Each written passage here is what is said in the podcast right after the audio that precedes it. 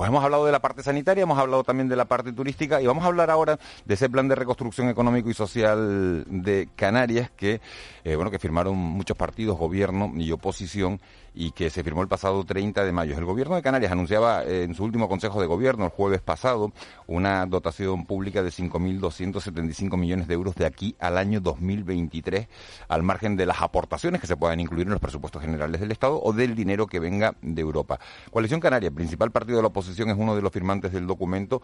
Ahora va a tener que hacer propuestas a ese texto presentado. José Miguel Barragán, secretario general de Coalición Canaria, portavoz en el Parlamento. Muy buenos días.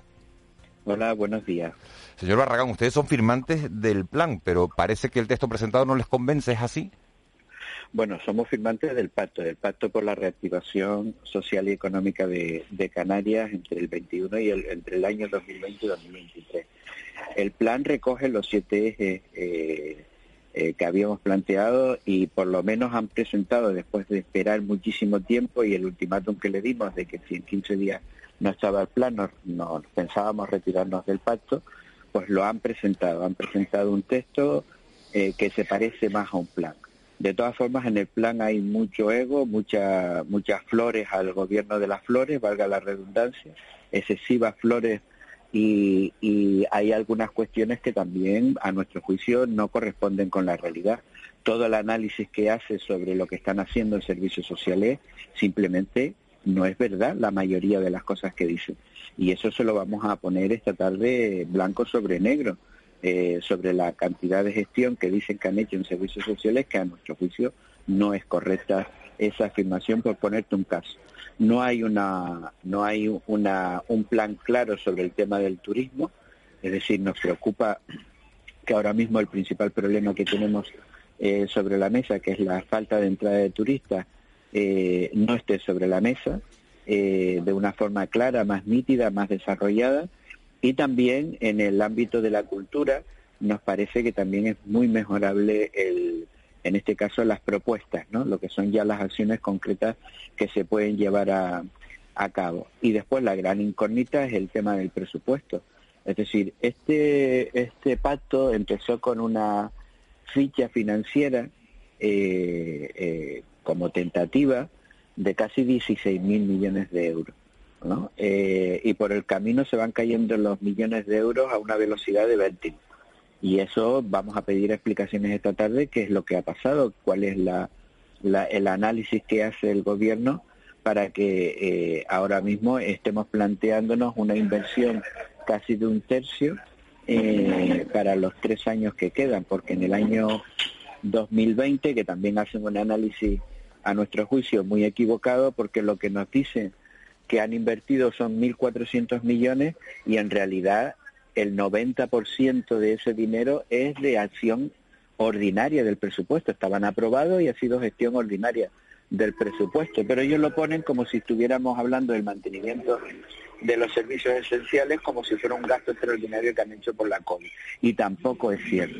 En realidad ellos han podido mover lo que dicen allí, unos 100 millones de euros en el año 2020, que han cambiado eh, las partidas para afrontar los problemas de la COVID-19 y eso sí es un, dinero que nos parece más acertado. Pero se, se inventan cifras de gestión eh, que, insisto, corresponden a la gestión ordinaria del presupuesto del año 2020, que lo hubieran gastado igual. Pues queda clara la postura de, de Coalición Canaria. José Miguel Barraga, muchísimas gracias por atendernos en De la Noche al Día. Gracias a ustedes, buenos días. Bueno, después eran las palabras del portavoz de, Coalición Canaria, que va esta tarde a esa reunión que presidirá Ángel Víctor Torres. Vamos a hablar ahora con, con Ira Fierro, que es la presidenta del Grupo Parlamentario Socialista. Muy buenos días, señora Fierro. Hola, buenos días. ¿Qué valoración hacen ustedes? Entiendo que positiva del plan y de lo que acaba de oír también de, de, bueno, de, esa, de esa visión que tiene la oposición sobre el plan presentado.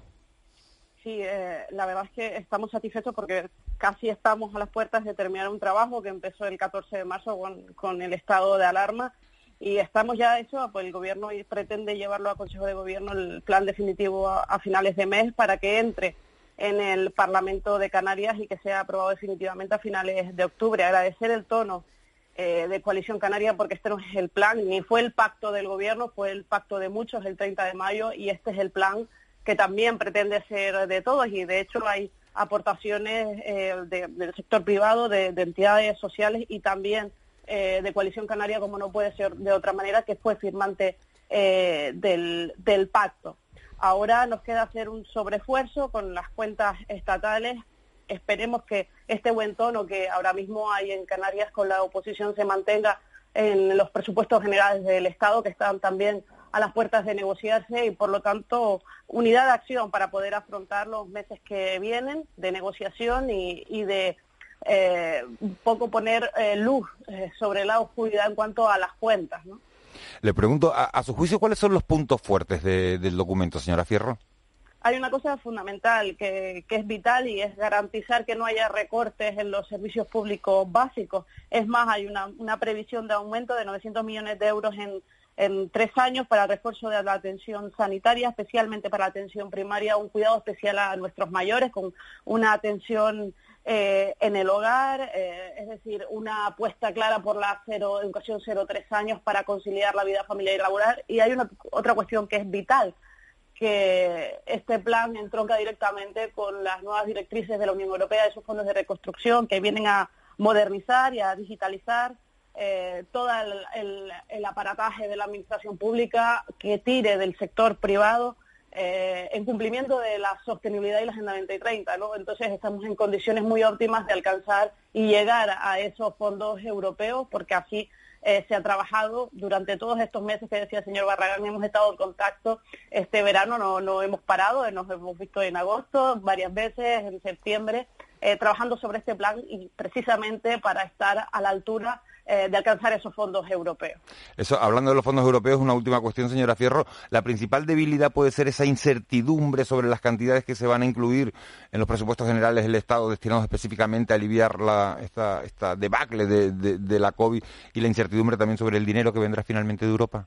Bueno, hay una cosa que sí que está clara, que es que este, este plan recoge eh, las acciones directas del Gobierno de Canarias, porque el Parlamento de Canarias aprueba eh, lo que ejecuta directamente el gobierno de Canarias esos 5.725 millones y ahora ahí debemos caminar entre todos con este consenso para que las cuentas estatales por fin em, se actualicen porque parece increíble que todavía estemos hablando de cuentas de hace dos años. Tenemos que actualizar nuestras cuentas con el RED, con el nuevo estatuto y también Europa. Estamos muy confiados eh, en que en el marco de la negociación estatal y de la Unión Europea pues sean eh, favorables a Canarias porque tenemos todas las condiciones para acceder a esos fondos. Evidentemente el Estado va a cumplir y en cuanto a los proyectos de la Unión Europea cumplimos con todos los criterios que ha marcado la propia Comisión. Nira Fierro, presidenta del Grupo Parlamentario Socialista, muchas gracias por atendernos. Muchas gracias, buenos días. Buenos días, dejamos a, la portavoz del Grupo Parlamentario Socialista y nos vamos con Inocencio González, secretario general de Comisiones Obreras. Muy buenos días, señor Inocencio. Hola. Señor González. ¿Qué valoración hace de, también buen día a los que nos oyen. Sí, ¿Qué, ¿qué valoración hace? ¿Qué es lo que le gusta del documento y qué es lo que no le gusta? Bueno, es un documento extenso de 95 folios donde se desarrollan los siete, los siete ejes, los siete pilares, digamos, estratégicos y fundamentales. Eh, hay una mayor concreción, obviamente, en lo, en lo referente al, al, actual ejercicio, el 2020, y, efectivamente una, una menor concreción para los, siguientes años. Bueno, eh, el, el, documento, digo, es extenso, hoy lo analizaremos en un secretariado, pero y esta tarde tendremos, eh, creo que es la cuarta o quinta comisión de seguimiento. Mm, nosotros mm, hemos hecho una partida de propuestas eh, sobre un sobre un documento previo al que ahora mismo estamos eh, analizando y, bien nos parece que, que los, los 122 ejes digamos mm, de actuación pues recogen un amplísimo plan de reactivación tanto social como económico dotado con una ficha financiera, eh, como dije, mm, eh, eh, para el ejercicio 2020 bien definida y para el futuro pues todavía pendientes de, pues, los fondos europeos, de, de, Canarias como región ultraperiférica, cómo estarían repartidos los fondos estructurales del presupuesto comunitario y evidentemente también del presupuesto del Estado que tendría que desarrollar tanto la aplicación aplicación efectiva del nuevo Estatuto de Autonomía como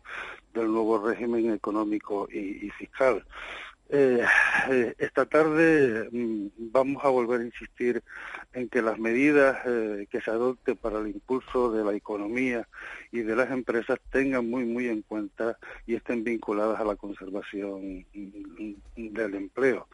Mm, obvio decir que Canarias es con diferencia la comunidad autónoma más afectada por las consecuencias económicas y sociales de esta crisis y, la conservación y mantenimiento del empleo, mm, mm, no solamente en empresas eh, que se han acogido a los ERTE y que se han liberado de una parte importante de sus eh, compromisos en materia de cotizaciones, sino eh, también eh, pues si hay medidas incentivadoras a la economía que ya mm, estén vinculadas directamente al mantenimiento del empleo y en, la medida de lo posible a mejorar su calidad. Conservación del empleo y apuesta por la calidad. Inocencio González, secretario general de, Comisión Obrera, muchísimas gracias por adelantarnos la postura de, de su sindicato en la reunión que tendrán esta tarde con el, con el presidente del gobierno.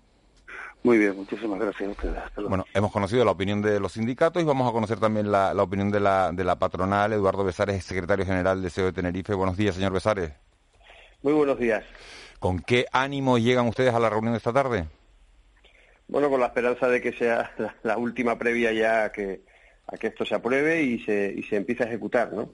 Un poco los tiempos son aquí los que mandan y, y esa es un poco la, aspiración. ¿Qué análisis hace, señor Besares, del documento que presentaba el, Gobierno el pasado jueves? Bueno, el, documento realmente es el fruto del trabajo de los agentes sociales y el resto de, los, de las instituciones eh, involucradas durante todo este tiempo, pero en el formato en el que lo han presentado, pues la verdad que es bastante, está bastante riguroso, nos, ha gustado. ¿no? Ayer por la tarde teníamos una reunión sobre el tema y esa fue un poco la, la impresión que, que trasladó el presidente José Carlos Francisco y la mía propia. En la, en la reunión de esta tarde van ustedes con alguna propuesta concreta de decir, oye, hay que incluir esto en el, en el, en el documento. ¿Algo que haya quedado pues, fuera? Eh, algo que sí, que echamos un poquito de menos, que no es, bueno, que probablemente puede verse entre líneas, pero que lo queremos ver explicitado y es un poco, tampoco vamos a adelantar mucho detalle, pero básicamente, bueno, todo lo que está o, se espera que venga de Europa como promotor del desarrollo también de, parte de, esta reactivación a nivel a nivel eh, europeo y nacional y evidentemente regional. Pero bueno, lo dejamos para esta tarde que, que tampoco estaría muy bien que el presidente se entere de nuestras sugerencias por la radio al, despertarse o al desayunar. Hombre, nosotros tampoco nos importaría, ¿eh? de verdad que... Nos está escuchando, igual así se lo prepara, tiene toda la mañana para prepararse el señor Besares. Es verdad que no nos importaría. Tenéis, tenéis ya, ya, lo que he dicho prácticamente, salvo el nombre del programa, lo he dicho todo. señor Besares. Siguiente, siguiente, pregunta. nada, nada. Listo, señor Besares, muchísimas gracias, mucha suerte en esta reunión de esta tarde. Muchas gracias, buen día. Buen día. Eh, Eduardo Besares, secretario general de, la COE. Bueno, pues estas son las posturas tanto de bueno del principal partido de la, de la oposición, de Coalición Canaria, que bueno que echa en falta, que, no sabe muy bien por qué se han caído los millones de 16.000 a los 5.000 millones que... Juanma, ¿querías decir algo sobre esto? No, bueno, la verdad es que las contabilidades de los, de, los, de los programas y de los planes de inversión siempre son controvertidos, ¿no? Eh, en principio es dinero autonómico, dinero que viene, tiene que venir del Estado, dinero que tiene que venir de Europa. Eh, al final, pues más de más que hacer números, eh, lo que tenemos que definir son bien los objetivos, ¿no? Por ejemplo, hay una comparecencia hoy de Sebastián Franqui, el consejero de Obras Públicas, sobre los trenes. Bueno, los trenes son una buena idea, sí, ¿no? Eso son cuestiones para, el, para un debate serio en estas circunstancias en las que en las que está Canarias ahora mismo. Pero un, debate rápido, ¿no? Que más o menos uno lo decía uno de los intervinientes, me decía, no, decía vamos a ejecutar. Sí, pero no, no que se alargue eternamente. Ah, Por ejemplo, es que han mencionado lo de los trenes, que es un tema de larguísimo recorrido. Sí, pero ahora, como parece que habrá dinero, pues entonces ahora ha vuelto a estar sobre la palestra. No se me, no se me alarguen ahora, perdón, perdón. No por nada, no, no, no. Enseguida retomamos, pero es que eh, hoy empiezan los colegios y los institutos a la vez en Las Palmas de Gran Canaria y eso puede tener consecuencias en el, en el, en el tráfico. Eh, yo no sé si Ernesto Flores, muy buenos días, si las está teniendo o no. Hola, buenos días. Eh, pues no, afortunadamente no. Bueno, pues mira, una buena noticia, ¿eh?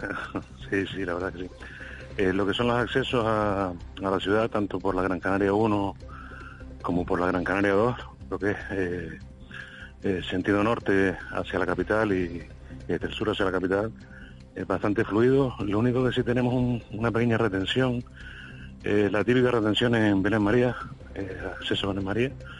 El resto bastante fluido, ¿eh? la verdad. El área para Para la hora que es, son las 7 y 56 de, de la mañana y mucha gente que empieza a trabajar a esta hora y lo único que... Y los colegios, sí Sí, con la, entrada de los colegios, esa zona de acceso en Belén María, en la zona del Cebadal. Por cierto que el área de urbanismo del Ayuntamiento de Las Palmas de Gran Canaria va a cerrar temporalmente al tráfico desde este lunes, desde hoy, la calle Concepción Arenal en el tramo comprendido entre la calle Barcelona y Néstor de la Torre por las obras del intercambiador de guaguas previsto en la Plaza de España. ¿No está produciendo problemas en estos momentos? No, no, no, en principio nada, ¿eh? afortunadamente. Ernesto Flores, muchísimas gracias por habernos atendido. A ustedes, un saludo, buen día. Bueno, pues esa es la situación del tráfico en Las Palmas de Gran Canaria y en Santa Cruz de Tenerife, por lo que podemos observar en las cámaras que estamos viendo, hay retenciones en la matanza, no hay retenciones en la entrada a Santa Cruz de Tenerife, pero sí estamos viendo que, hay bastantes retenciones en la TF5 a la altura de Tacoronte. Hay una retención importante, están los coches prácticamente parados, también hay retenciones en la zona de, la Matanza. Y bueno, parece que la vida vuelve a la nueva normalidad y a la vieja normalidad, porque estas son las colas que llevamos soportando en los últimos años, que se llevan soportando en Tenerife en, los últimos años. el túnel de 3 de mayo está en una, bueno, eh, con una fluidez del tráfico normal y las principales retenciones, zona de Ancheta eh, y en la autopista en la, TF5 a la altura de, la, de, la, de la Matanza. Esa es la, situación del tráfico hasta ahora de la mañana. Juanma, ahora sí, Ángeles, ahora sí, retomamos eh, el plan de reconstrucción. Eh. Bueno, aquí la cuestión son primero las cantidades, los proyectos, los plazos, ¿no? Eh, se está hablando de que los fondos, por ejemplo, procedentes de la Unión Europea eh, no estarán disponibles hasta mediados del año que viene, ¿no? Porque, claro, se tienen que aprobar por el presupuesto, por el presupuesto comunitario, se tienen que adjudicar, licitar, etcétera, ¿no? Bueno, ya casi cuando la pandemia decimos que estará derrotada, que lo decimos, ¿no? Eh, bueno, serán, serán, una fuente, digamos, de, de inversión pública y muy valiosa en ese momento. Eh, lo que ocurre es que, bueno, pues intentar agilizar plazos y acertar en las decisiones es fundamental en este contexto. Sí, lo que es fundamental eh, también es el espíritu, ¿no? Que decía Amos García eh, cuando hablamos con él hace un ratito, que, en una de las preguntas decía, en el contexto de una pandemia todos tenemos que sumar, ¿no? Y en este contexto, las manifestaciones de, estas personas que han hablado sobre, sobre el plan de, de reactivación pues van en este sentido, ¿no? En el sentido de sumar con todos los inconvenientes que tú has señalado de que el dinero de Europa, el dinero del Estado, pues que todavía hay que esperar un tiempo, incluso cuando todavía ni, el presupuesto del Estado está claro, eh, cuando, cuando terminará siendo aprobado, ¿no? Y que las medidas paliativas además tienen que funcionar, o sea, por ejemplo, el ingreso mínimo vital eh, está atascado, tiene que salir adelante, ¿para qué? Para servir de un poco de puente hasta esa recuperación. Pero por encima de todo, lo que tiene que funcionar es que no se nos meta en la cabeza de una vez por todas que no podemos relajarnos. Como decía no García, eso lo vamos a hablar, no bajar la guardia. ¿no? no vamos a bajar la guardia y lo vamos a, retomar enseguida, en el, en el tiempo de tertulia después. Son las 8 de la mañana en Canarias. Caja 7 te ofrece los titulares del día.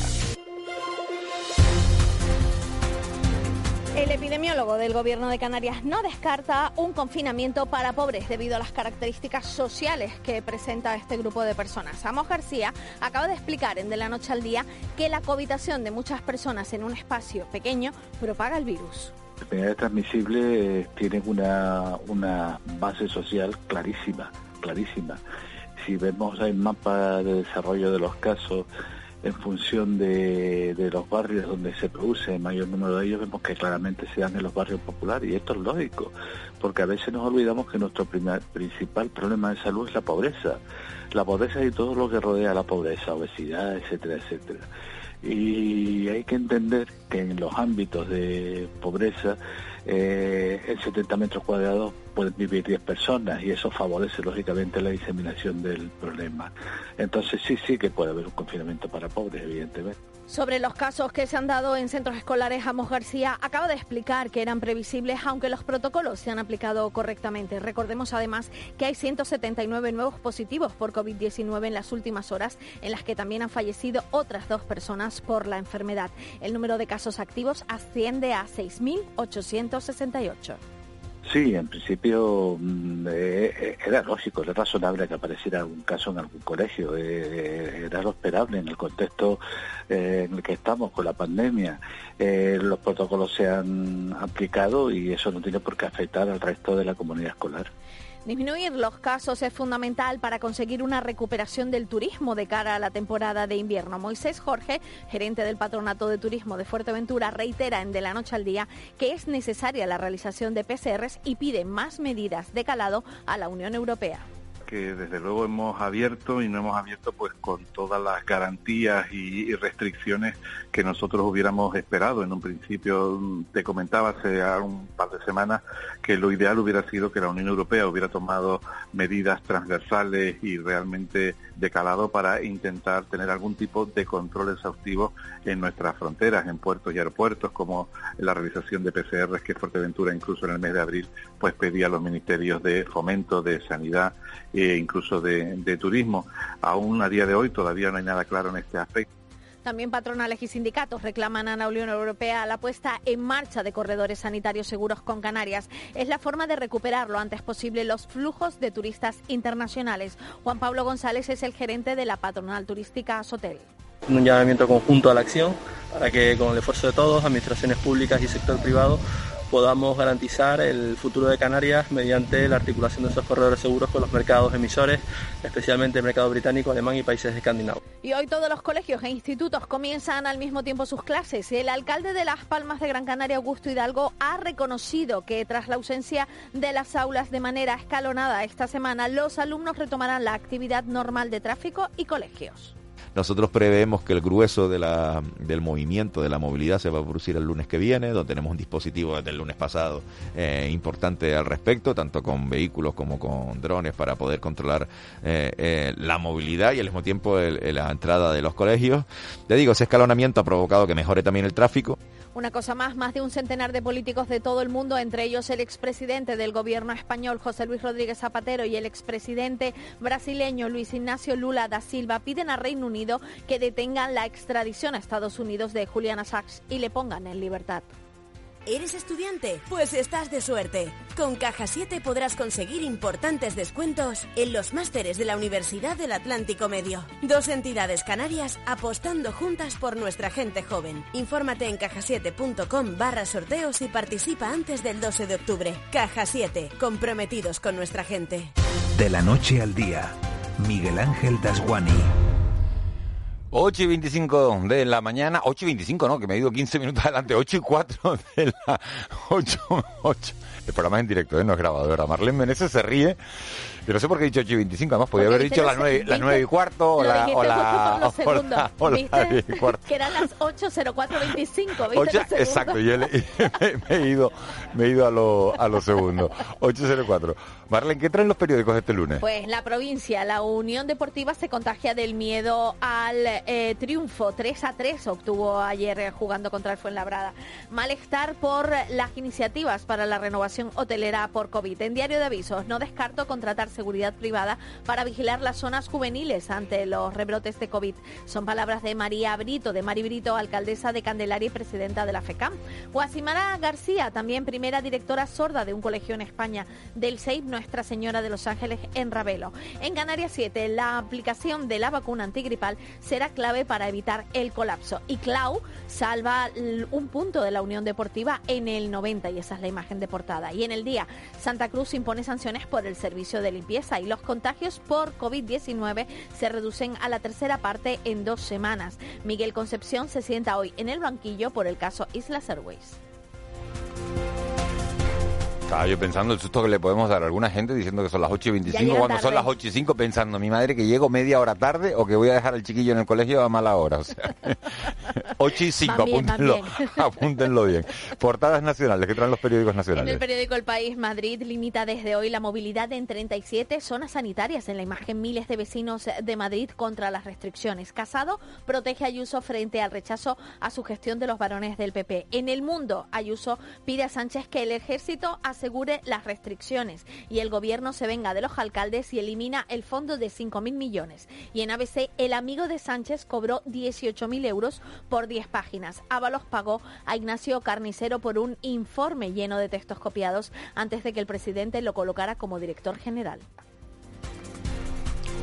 todas las miradas puestas en esa reunión de Pedro Sánchez con Díaz Ayuso, el presidente de la Comunidad de Madrid, para saber qué medidas se toman en una ciudad que está realmente mal en cuanto a, la pandemia y en cuanto a casos de, COVID. Todo eso es lo que es noticia este lunes 21 de septiembre. Hasta aquí nos han traído los periódicos. ¿Qué no vamos a encontrar en la actualidad del día? Pues precisamente retomamos eso que acabas de comentar, esa reunión entre Pedro Sánchez y la presidenta de la Comunidad de Madrid, Díaz Ayuso, que se reúnen para analizar la situación de la pandemia en esta región y aumentar la coordinación ante la puesta en marcha de nuevas medidas acordadas por el Ejecutivo madrileño. Además, la rectora de la Universidad de La Laguna, Rosa Aguilar, y la consejera de Economía del Gobierno de Canarias, Elena Mañez, presentan el programa de gestión de la innovación y el presidente del Gobierno de Canarias, Ángel Víctor Torres, preside la reunión con los agentes integrantes del Plan para la Reactivación Social y Económica de Canarias.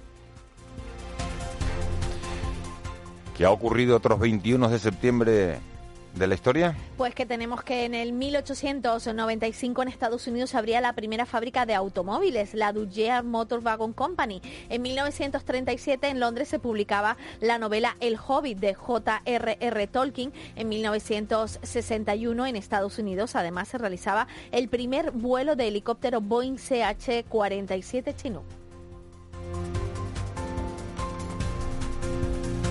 chino. tenemos un número de, WhatsApp en el que nuestros oyentes mandan recomendaciones, opinan. Te voy a leer un mensaje, ¿eh? Ya ha llegado. Dice, primero, felicidades por el programa. Y después de felicitar, que nos encanta que nos feliciten por el programa, dice, las mejores series son Outlanders, yo la he visto y me ha encantado, y Fraser.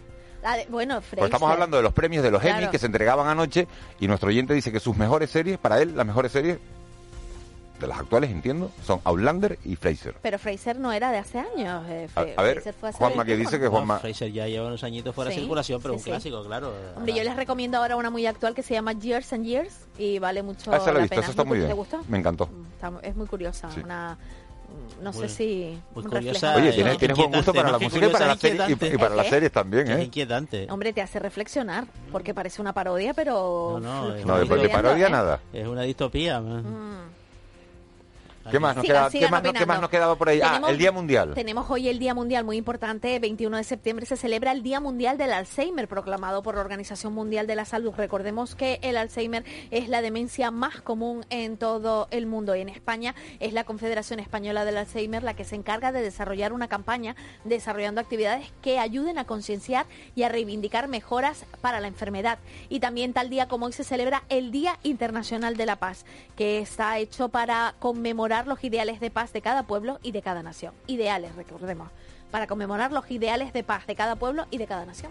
El Día de la Paz. Mira, afronten el día ustedes. Hoy se acaban de levantar, son las 8 y 9 minutos de la mañana con esa intención de, de tener paz con todo el mundo, además, de tener un día tranquilo, de no, de no derrear, de no, de no pelearse. Y de reír un poquitito y de reírse un poquito. Sonreír un poquito. ¿Tú sabes lo feliz que has hecho ahora mismo a mucha gente sabiendo que llegaban a tiempo al trabajo o a las clases? y el susto que le había metido en el cuerpo nada, nada, luego dijeron, uff, voy bien. Nos vamos con, con Victoria Palma para conocer la previsión del tiempo. Vicky, buenos días. Cambiamos de estación del verano al otoño. ¿Qué tiempo vamos a tener en este inicio de semana? Mm, buenos días, Miguel Ángel. Cambiamos de estación mañana. Hoy va a ser el último día completo del verano y vamos a tener pues tiempo de verano. Hay alguna que otra nube, poco importante. Seguirán acercando nubes de tipo medio alto desde el sur de las islas. Y bueno, las temperaturas hoy volverán a ser bastante cálidas, alguna máxima rondando los 33-34 grados en medianías de Gran Canaria y superando los 30 grados en el resto de las islas. Hay poco viento, sopla de componente norte o del nordeste y el que quiera acercarse a la playa, seguimos teniendo oleaje en las costas del norte, superando los dos metros de altura, pero por el sur el mar está casi en calma. Gracias, Vicky. Buen día. Mañana, mañana, buen día. De la noche al día, Canarias Radio. La Fundación Caja Canarias te invita a contemplar Dile a Caronte que le traigo flores, la exposición definitiva de Carlos Nicanor. Más de 50 impactantes obras del gran escultor canario te esperan hasta el 14 de noviembre en el Espacio Cultural Caja Canarias de Santa Cruz de Tenerife. Entrada gratuita. Más información en www.cajacanarias.com. ¿Tienes un proyecto solidario pero te faltan recursos para llevarlo a cabo? La Fundación CEPSA convoca sus premios al valor social para que puedas financiar tu proyecto. Este año se distribuirán hasta 500.000 euros para poder apoyar también iniciativas relacionadas con la COVID-19. Si trabajas o colaboras con una ONG para ayudar a personas en riesgo de exclusión social, inscribe tu proyecto en fundacioncepsa.com del 9 al 30 de septiembre de 2020 y haz que tu idea solidaria se haga realidad. De la noche al día, Canarias Radio. El desayuno.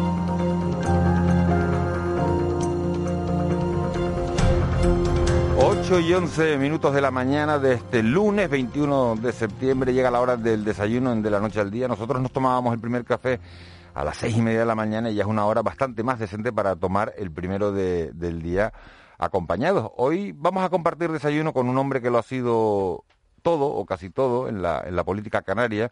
Ha sido alcalde, presidente de Cabildo, diputado y senador en las Cortes Generales, delegado del gobierno de España en Canarias y actualmente presidente de, de Casa de África. Es amigo de sus amigos y en esa lista de amistades hay personas como Josep Borrell, Jesús Caldera, Felipe González e incluso José Luis Rodríguez Zapatero. Don José Segura Clavel, muy buenos días. ¿Qué tal? Muy buenos días. ¿Mantiene usted contacto con todos ellos o, se whatsappea o, habla con ellos con pues frecuencia? Precisamente sobre temas migratorios, hace dos días hablé con Jesús Caldera, que, era, que fue ministro del ramo, ¿no? Llevaba esa responsabilidad en los años 2004 al 2008.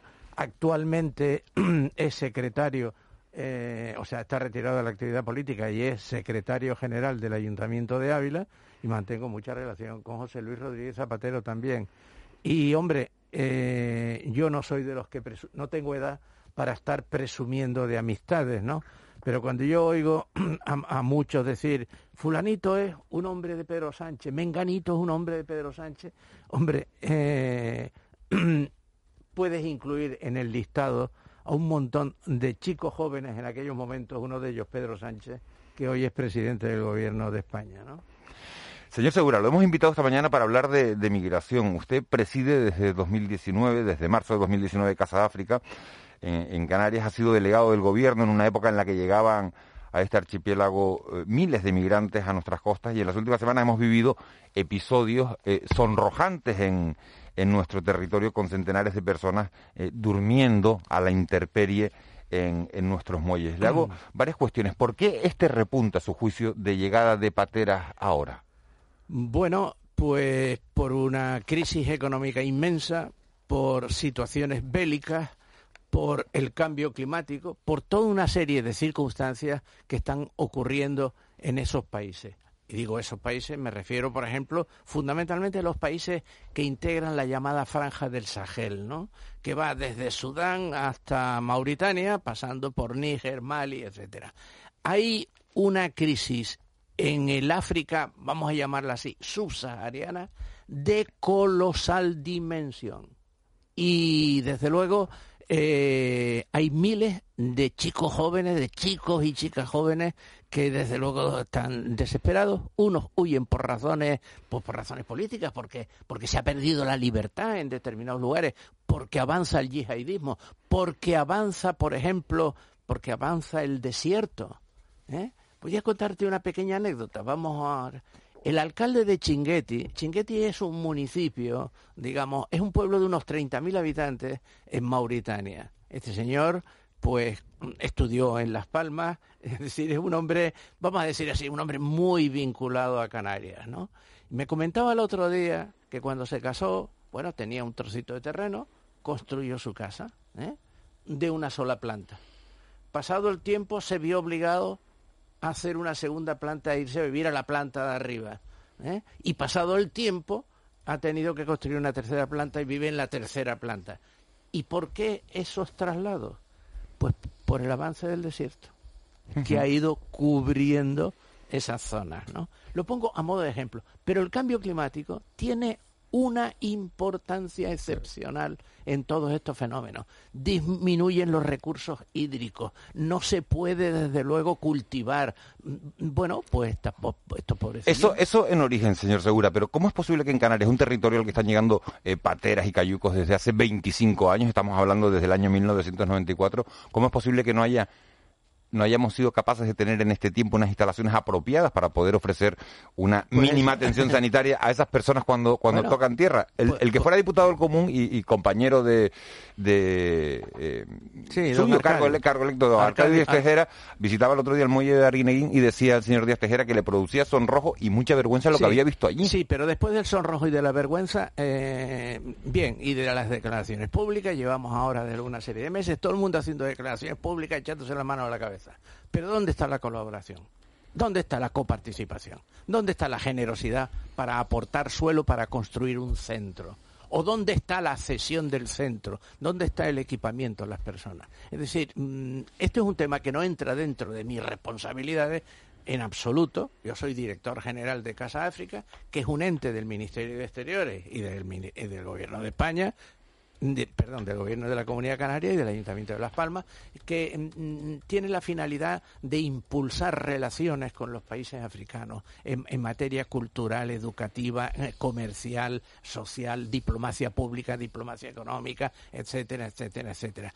Que nunca la institución esta en la que yo estoy, o sea, Casa África, curiosamente, nunca miró de frente el fenómeno migratorio que es un fenómeno social imparable, que se va a producir año tras año. Y consciente de ello, la Unión Europea está intentando, eh, y lo ha anunciado doña Úrsula, la, presidenta de la Comisión Europea, eh, están anunciando un nuevo proyecto de plan europeo mm, de control de las migraciones, ¿no? Y hombre, yo creo que Casa África, esta institución que, dirijo en estos momentos, tiene la obligación moral de mirar hacia este fenómeno, no ponerse de perfil. Y por ello, y por ello, bueno, pues eh, desde luego en la delegación del gobierno el viernes de la semana pasada, pues tuvimos un diálogo, un análisis de cómo están las cosas. Ahora bien, si queremos analizar exclusivamente lo que ocurre en estos momentos, pues una desgracia. Yo no logro entender, yo no logro entender cómo en los diez últimos años no se han construido los centros, no se han dotado de personal, ¿eh? y, bueno, y, y, nos encontramos con que actualmente, actualmente se enfoca este problema con los escasísimos medios que se tiene y, buscando soluciones coyunturales. Hay quien sostiene, señor Segura, que eh, la teoría de que los cayucos llegan cuando hay un problema con alguno de los países de, nuestro entorno, sobre todo con Marruecos. Entonces, para meterle presión a España, bueno, pues se rebaja la vigilancia en las, cosas, en las costas de los, de los países bueno, eh, fronterizos y se deja salir a todo el mundo. Y que luego todo eso se arregla con, con dinero. El, el, ministro del Interior, Grande Marlasca, ha ido personalmente este fin de semana a Mauritania. Una buena negociación evitará, no digo que vaya el hombre con un con, con dinero, pero digo que una buena negociación con estos países evitará eh, la salida de cayucos, rebajará el que lleguen más cayucos eh, en los próximos meses? Menudo análisis, desde luego. digo, menudo análisis, cuántos temas, ¿no? Eh, una buena negociación. ¿Qué es una buena negociación? Dígalo usted, señor Segura. ¿Eh? Dígalo usted. Yo creo que una... Es convencer, es comprar, es intimidar. Es convencer, ir con un maletín y con, y con un montón de dinero para decir, ¿se refuerza la vigilancia? No, no. o Europa, o Europa afronta con total y absoluta dignidad la cooperación en el desarrollo, no el concepto de cooperación de 40 años atrás, el desarrollo de esos países, el desarrollo social, generando nuevas industrias, creando escuelas, creando centros de ocupación, o no hay nada que hacer. Pero señor Segura, eh, eso lleva tiempo y los cayucos salen todos los días. Pues seguirán saliendo, mi querido amigo. Seguirán saliendo. Señor Segura, ¿qué hay que hacer con, el número de los inmigrantes que están ahora mismo en Canarias atascado, sin poder eh, continuar su camino. ¿Hay que eh, dejarle seguir hacia Europa, que es lo, que pretenden? Pues yo creo que sí, yo creo que sí, e, evidentemente. Eh, como ocurrió años atrás, repito, como ocurrió años atrás, cuando yo era delegado del gobierno, me cansaba de decir, oiga, que no, no, que no se preocupen, que, que en fin, habrá sistemas de, búsqueda de salida. y miles y miles de los que llegaron, pues hoy en día previsiblemente estarán unos en Bélgica, otros desde luego en Holanda y otros en, en Francia y otros, pues vaya usted a saber, ¿no? ¿Cuál fue la medida más eficaz de las que se tomó en ese periodo que usted está, está refiriendo, el periodo de la crisis llamada crisis de los cayucos? Eh, la solidaridad en el resto de España, ¿no? Es decir, la redistribución, la redistribución en toda la geografía nacional, ¿no? Yo creo que hoy en día, por ejemplo, habrá plazas disponibles en distintos centros de acogida, pues yo qué sé, de Castilla-La Mancha, de Castilla-León, de en Valladolid, en Cuenca, en Albacete o en Guadalajara. ¿Usted cree que el presidente de Murcia ahora mismo, si le dicen, oye, que te vamos a, vamos a trasladar a 200 inmigrantes de Canarias, dice que sí? Si dice que no, se actúa ejerciendo la autoridad y se les envía. Y se guardan, digo, y se alojan dignamente en centros dignos que los hay. Nosotros en Canarias, desgraciadamente, los 10 o 12 últimos años no lo hemos hecho. ¿Y eso, y eso que dice usted, eh, que aplicable al presidente de Murcia, sería aplicable también al, alcalde de Agüime, al alcalde de La Laguna, también? Mm, bueno, y al, que, también se oponen un poco a que, dije antes, que sus municipios acojan. No, yo estoy hablando de centros de acogida consolidados que hay actualmente. Es que en Canarias no hay ninguno. En Canarias no hay ningún centro de acogida pero en Valladolid, en Albacete, desde luego en Jerez de la ah, Frontera. Hay uno de Cruz Roja de la Montañeta, Garachico, por ejemplo, que lleva desde noviembre del año pasado, eh, antes de la pandemia, pues acogiendo entre 80 a 100. Sí, al decir no hay, y lo he dicho así, pues en fin, pomposamente, me refiero, en fin, centro... No hay de titularidad estatal, sino este es de Cruz Roja. Claro, en fin, hay organizaciones no gubernamentales a las que, eh, de luego, todos tendríamos que hacerle no homenaje, sino, en fin, expresar mm, el orgullo de pensar que existen, ¿no? Pero son soluciones coyunturales, triviales. Es decir, yo creo que en estos momentos eh, se tiene que producir un acto no de solidaridad, sino de ejercicio de autoridad, de respeto al ser humano, eh, por parte de la autoridad estatal y redistribuir en los distintos centros consolidados que hay en España. Si usted fuera presidente del gobierno de España ahora mismo, ¿qué medida tomaría para tratar de, solucionar esto que está ocurriendo lo en Canarias? Acabo de decir, lo acabo de decir. Es decir, eh, si mm, daría instrucciones a los para ministerios correspondientes para esa redistribución, cumpliendo cumpliendo con los principios básicos de, respeto a la libertad y a la dignidad del ser humano. ¿eh? Eh, ahora, eh, buscar soluciones coyunturales como las tuvimos que buscar en el 2004 por ejemplo, el campamento en la isleta o el campamento en los rodeos de la antigua IPS, ¿no? De la antigua Instrucción Militar Superior que se llamaba, pues en fin, se montaron campamentos que duraron una serie de, de, meses o quizás algo más de un año, pero eran para la atención coyuntural. Y a partir de ese momento se producía la distribución cumpliendo con la normativa y las instrucciones de los jueces, ¿no?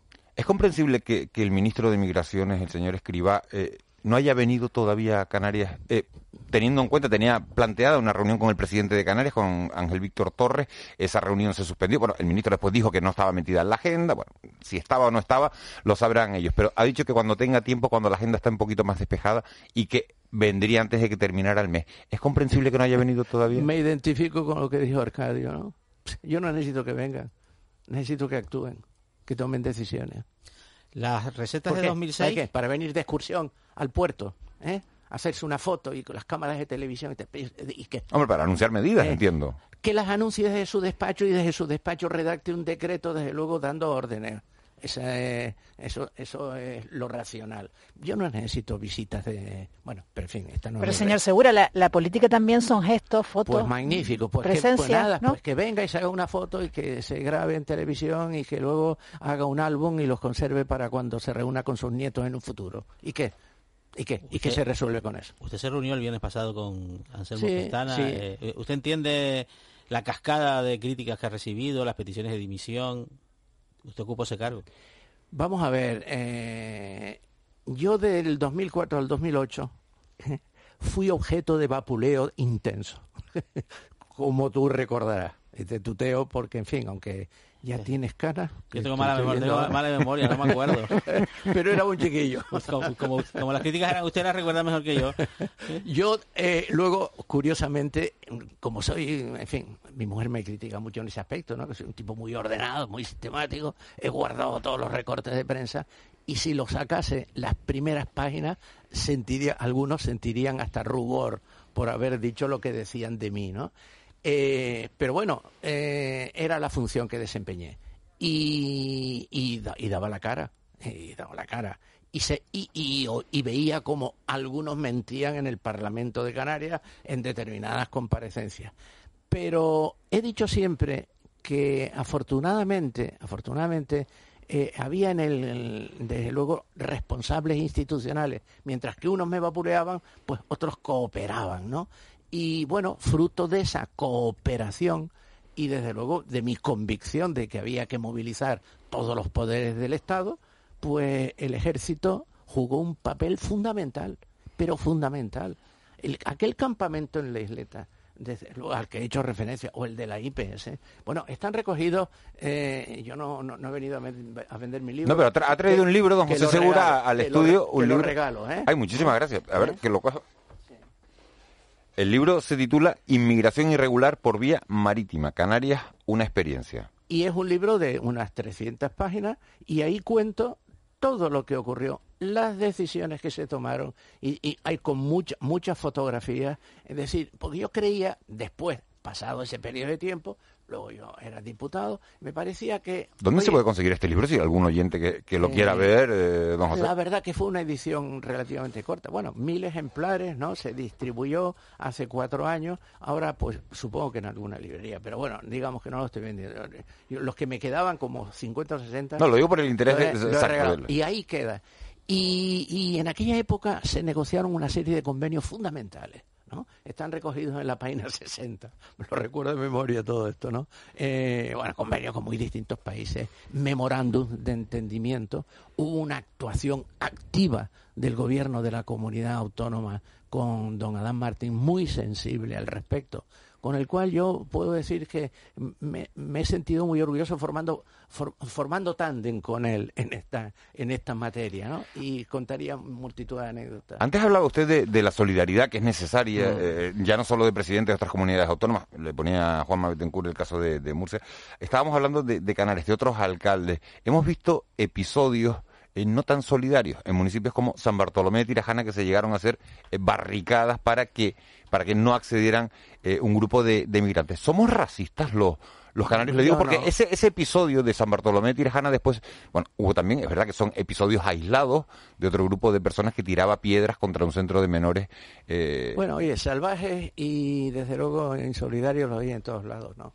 Pero yo tengo una, una larga experiencia por ejemplo, por eso le pregunto. Cuando, mira, permítame las dos anécdotas siguientes. Cuando pusimos en marcha, cuando fui presidente del Cabildo Insular de Tenerife, puse en marcha el Plan Insular de Residuos Sólidos de la isla, ¿eh? que lleva 35 años funcionando impecablemente.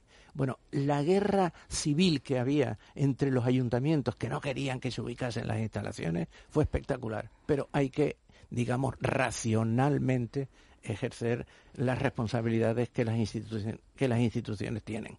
Pondré otro ejemplo. Hace 20 años, en la isla de Gran Canaria, había que construir una nueva prisión, un nuevo centro penitenciario, que hoy se llama Las Palmas 2.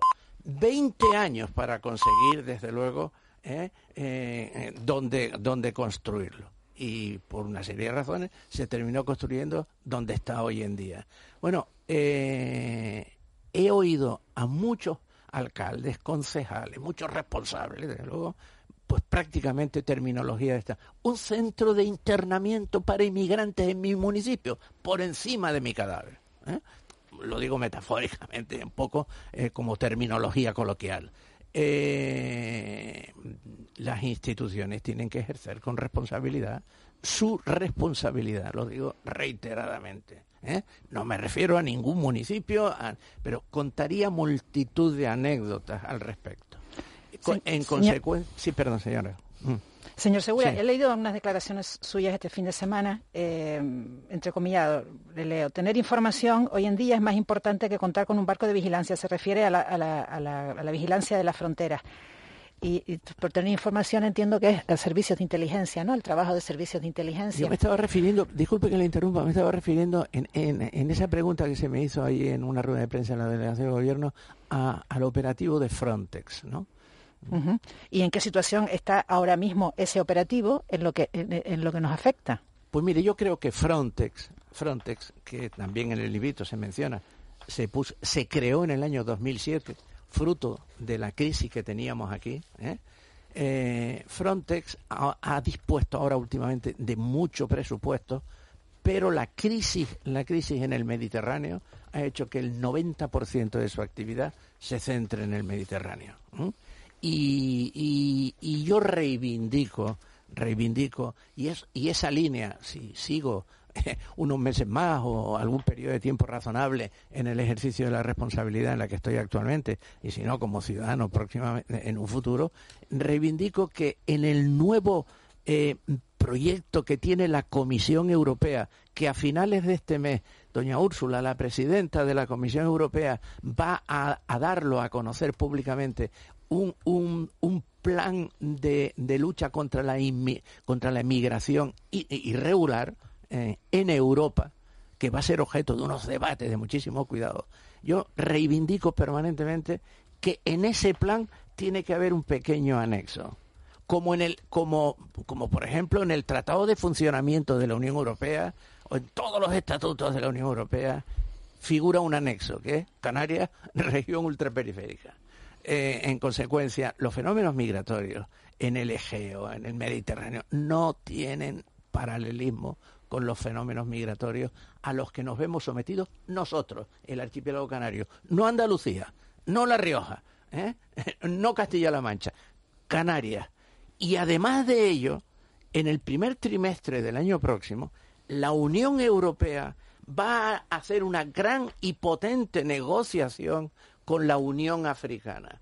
Y ahí, y ahí la representación española, es decir, el gobierno de España, tiene que apostar a fondo para que las conexiones de, de la zona subsahariana del continente africano con el, el archipiélago canario reciban un tratamiento súper excepcional en medios, en sistemas, en, en fin, en ese, en ese contexto, señor Segura, eh, esa medida controvertida, las repatriaciones, eh, mm, son una buena idea, son una idea humanitariamente aceptable, son necesarias, por duras que nos puedan parecer. Determinadas repatriaciones, sí.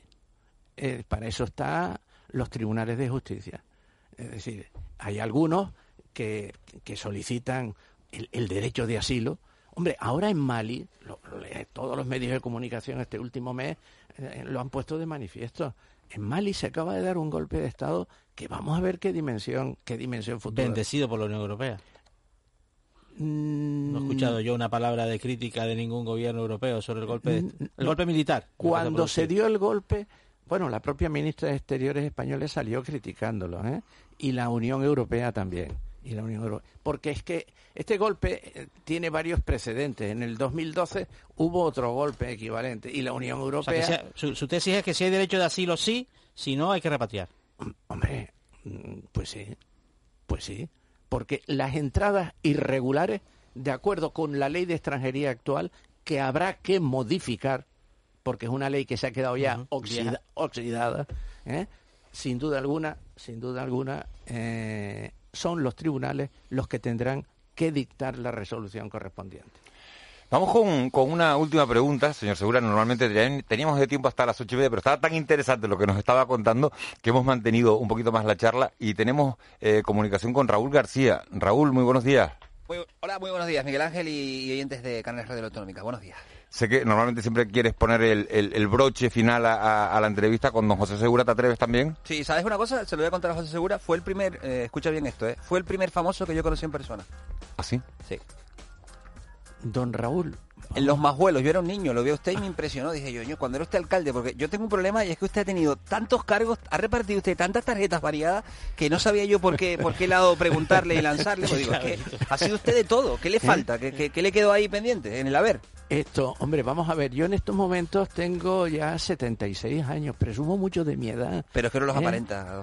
muchísimas gracias. Hombre, yo mm, mm, te reto, yo no sé si tú eras de aquellos chicos en aquella zona que yo los retaba a, jugar, a, jugar, al frontón tenis. Yo sigo jugando mis partiditas en frontón tenis, y eso es así, te reto desde luego y nos medimos, medimos nuestras fuerzas, ¿no? bueno, veo duro, ¿eh? Yo venía no, no, no, no, no, no, no, no, no, escucho a Miguel Ángel antes cuando dice que el lunes sería un buen día para la paz y usted entra aquí y me dice, te reto a jugar un partido de, de frontenis. Venga, pues acepto el reto. Venga, no voy a quedarme ahí. Lo que pasa es que le quería preguntar yo, eh, pues claro, digo, ¿cuántas cosas no le habrán preguntado a usted en la vida? ¿Con cuántas entrevistas? Recuerdo yo, por ejemplo, con lo del Delta, cuando la gente estaba sin luz y usted aludió a que su mujer era su luz, pero no voy a entrar en eso. Muy bueno. Sí, sí, no. Le voy a preguntar, fíjese, ¿cómo son los dedos de sus pies?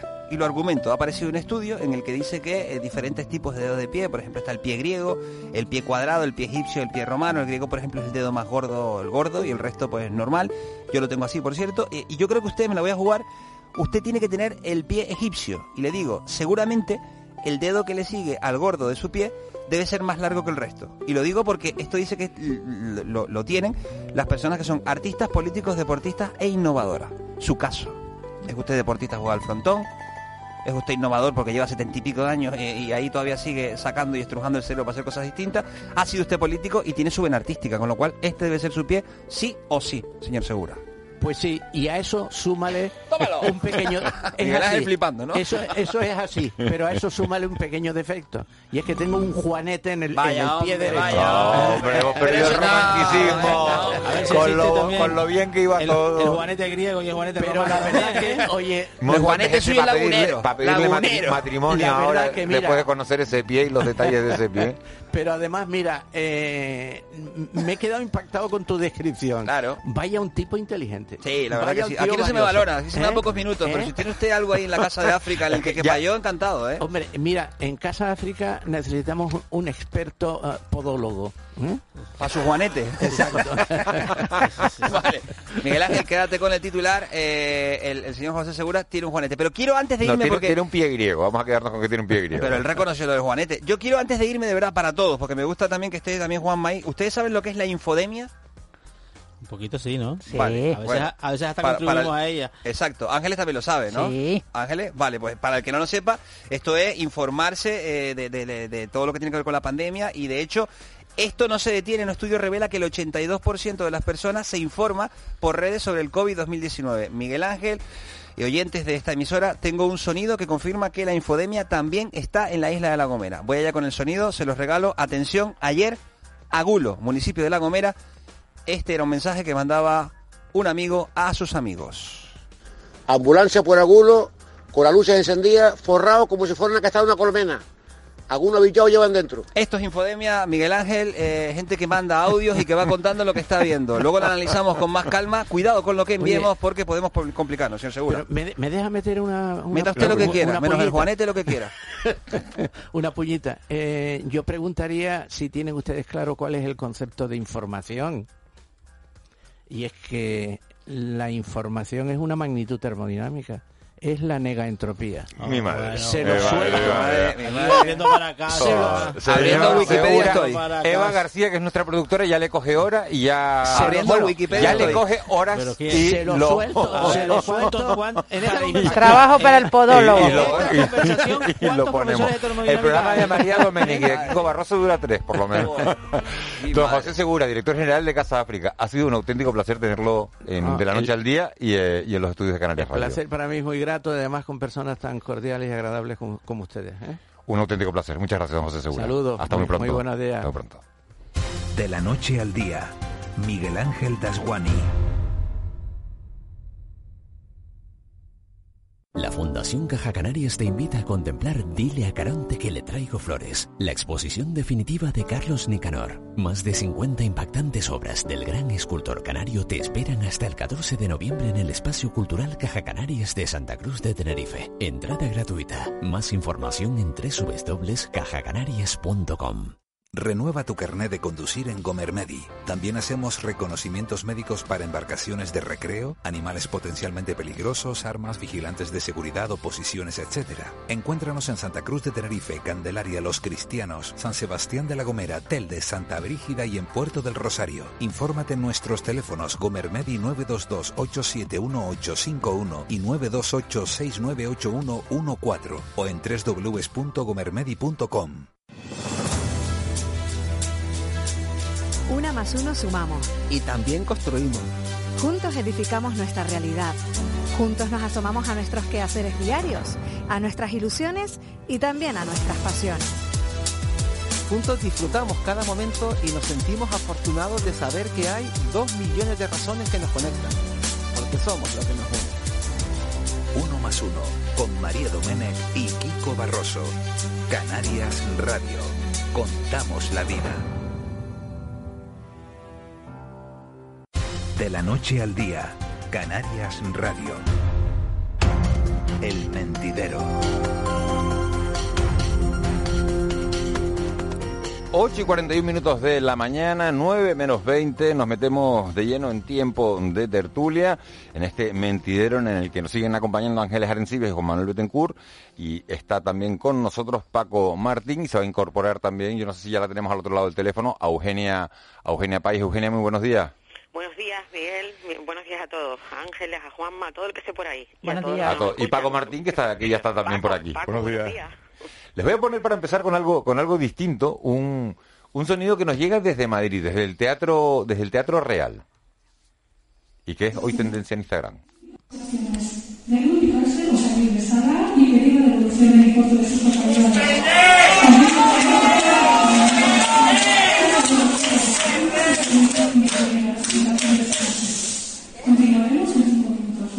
Bueno, pues lo que se producía era la, suspensión de, un acto ayer en el Teatro Real, porque en la parte de abajo, en la parte de, bueno, son las butacas de, en el patio de butacas, bueno, los asientos estaban bastante separados y lo que se conoce comúnmente como el gallinero del teatro, pues la gente estaba bastante más, más pegada y la gente se quejó de que en la zona donde estaban los precios más populares no había distancia de seguridad entre las personas que asistían al espectáculo y en la parte de abajo, en el patio de butacas, sí se guardaba esa, esa distancia. Parece un paralelismo con lo que está ocurriendo en Madrid, ¿no? Eh, ahora que estamos a pocos minutos de que se, o a pocas horas de que se produzca la reunión entre el presidente y la presidenta Ayuso, Pedro Sánchez y... Es a las 11 horas Canarias, Eugenia. Eh, estamos a dos horas no, sí, Pero, sí, sí, gracias Juanma. Pero eh, lo que quiero decir es que eh, sí es verdad que este, se está generando una, una brecha social eh, en, manifestaciones y en bueno y como decíamos ahora no a través de los a través de los de los medios digitales que llega más deprisa se hace más evidente y que nos hace poner los pies en una nueva realidad, esta nueva realidad de la que todo el mundo habla, que ya no tiene que ser presupuestaria, sanitaria, eh, incluso política. No, ya es una nueva realidad que está en las entrañas de la propia sociedad, porque porque eso es un síntoma de cómo mm, los que se sienten diferentes están notando como las distancias sociales eh, llevadas al terreno eh, estrictamente de lo, de, lo, de lo que es en esencia esa distancia social, o sea, eh, lo que sería en la India las castas, pues se está evidenciando, o al menos algunos lo están viendo desde sus propias casas, desde, sus propios barrios e incluso desde los propios teatros donde quieren volver a acceder a la cultura como un derecho universal. Y, bueno, yo creo que esto es un ejemplo más. No sé si llevan razón o no, no lo sé, pero sí es verdad que hay, que hay yo lo que, más preocupantes. yo lo que creo, Eugenia, es que el, lo que ha sucedido en el teatro es una, es una chapuza, ¿no? Eh, o sea, eh, organizaron mal un, un, un, evento tan importante como es la vuelta al teatro, lo organizaron mal y repercusión que ha tenido terrible. Por otro lado, sí, es verdad que en el gallinero se suele poner la gente que paga una gente más barata y ahí está la, la, el paralelismo, ¿no? Que, creo que es lo que tú has sacado respecto a lo que te referías, ¿no? Yo fundamentalmente lo que me pareció ayer es que una gran chapuza y, y otro elemento para la melancolía, ¿no? Para, para decir, Dios mío, tenemos que hacer las cosas mejor, ¿no? Ángeles, pero si me lo permites, es que vamos a ver, son fallos eh, que además van a tener un coste tremendo. Cuando la cultura está gritando literalmente por encontrar eh, un equilibrio para sobrevivir dentro de esta pandemia, dentro de esta crisis sanitaria y encontrar la no eh, la no muerte, o sea, es, que están luchando contra contra algo eh, gigantesco que es no desaparecer. Eh, mm, tenemos el ejemplo de que el Teatro Real podía haber dado un ejemplo de civismo y de coordinación que ha estado ausente. Y esto es imperdonable. Por estas cosas sí hay que pedir explicaciones en el ámbito de competencia del Teatro Real, evidentemente, pero dando ejemplo.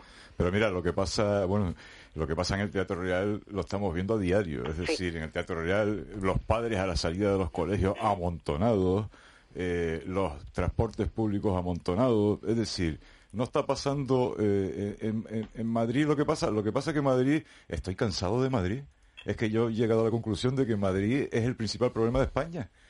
Sí, es que la, es la imagen de España, el, acaparamiento de tanto de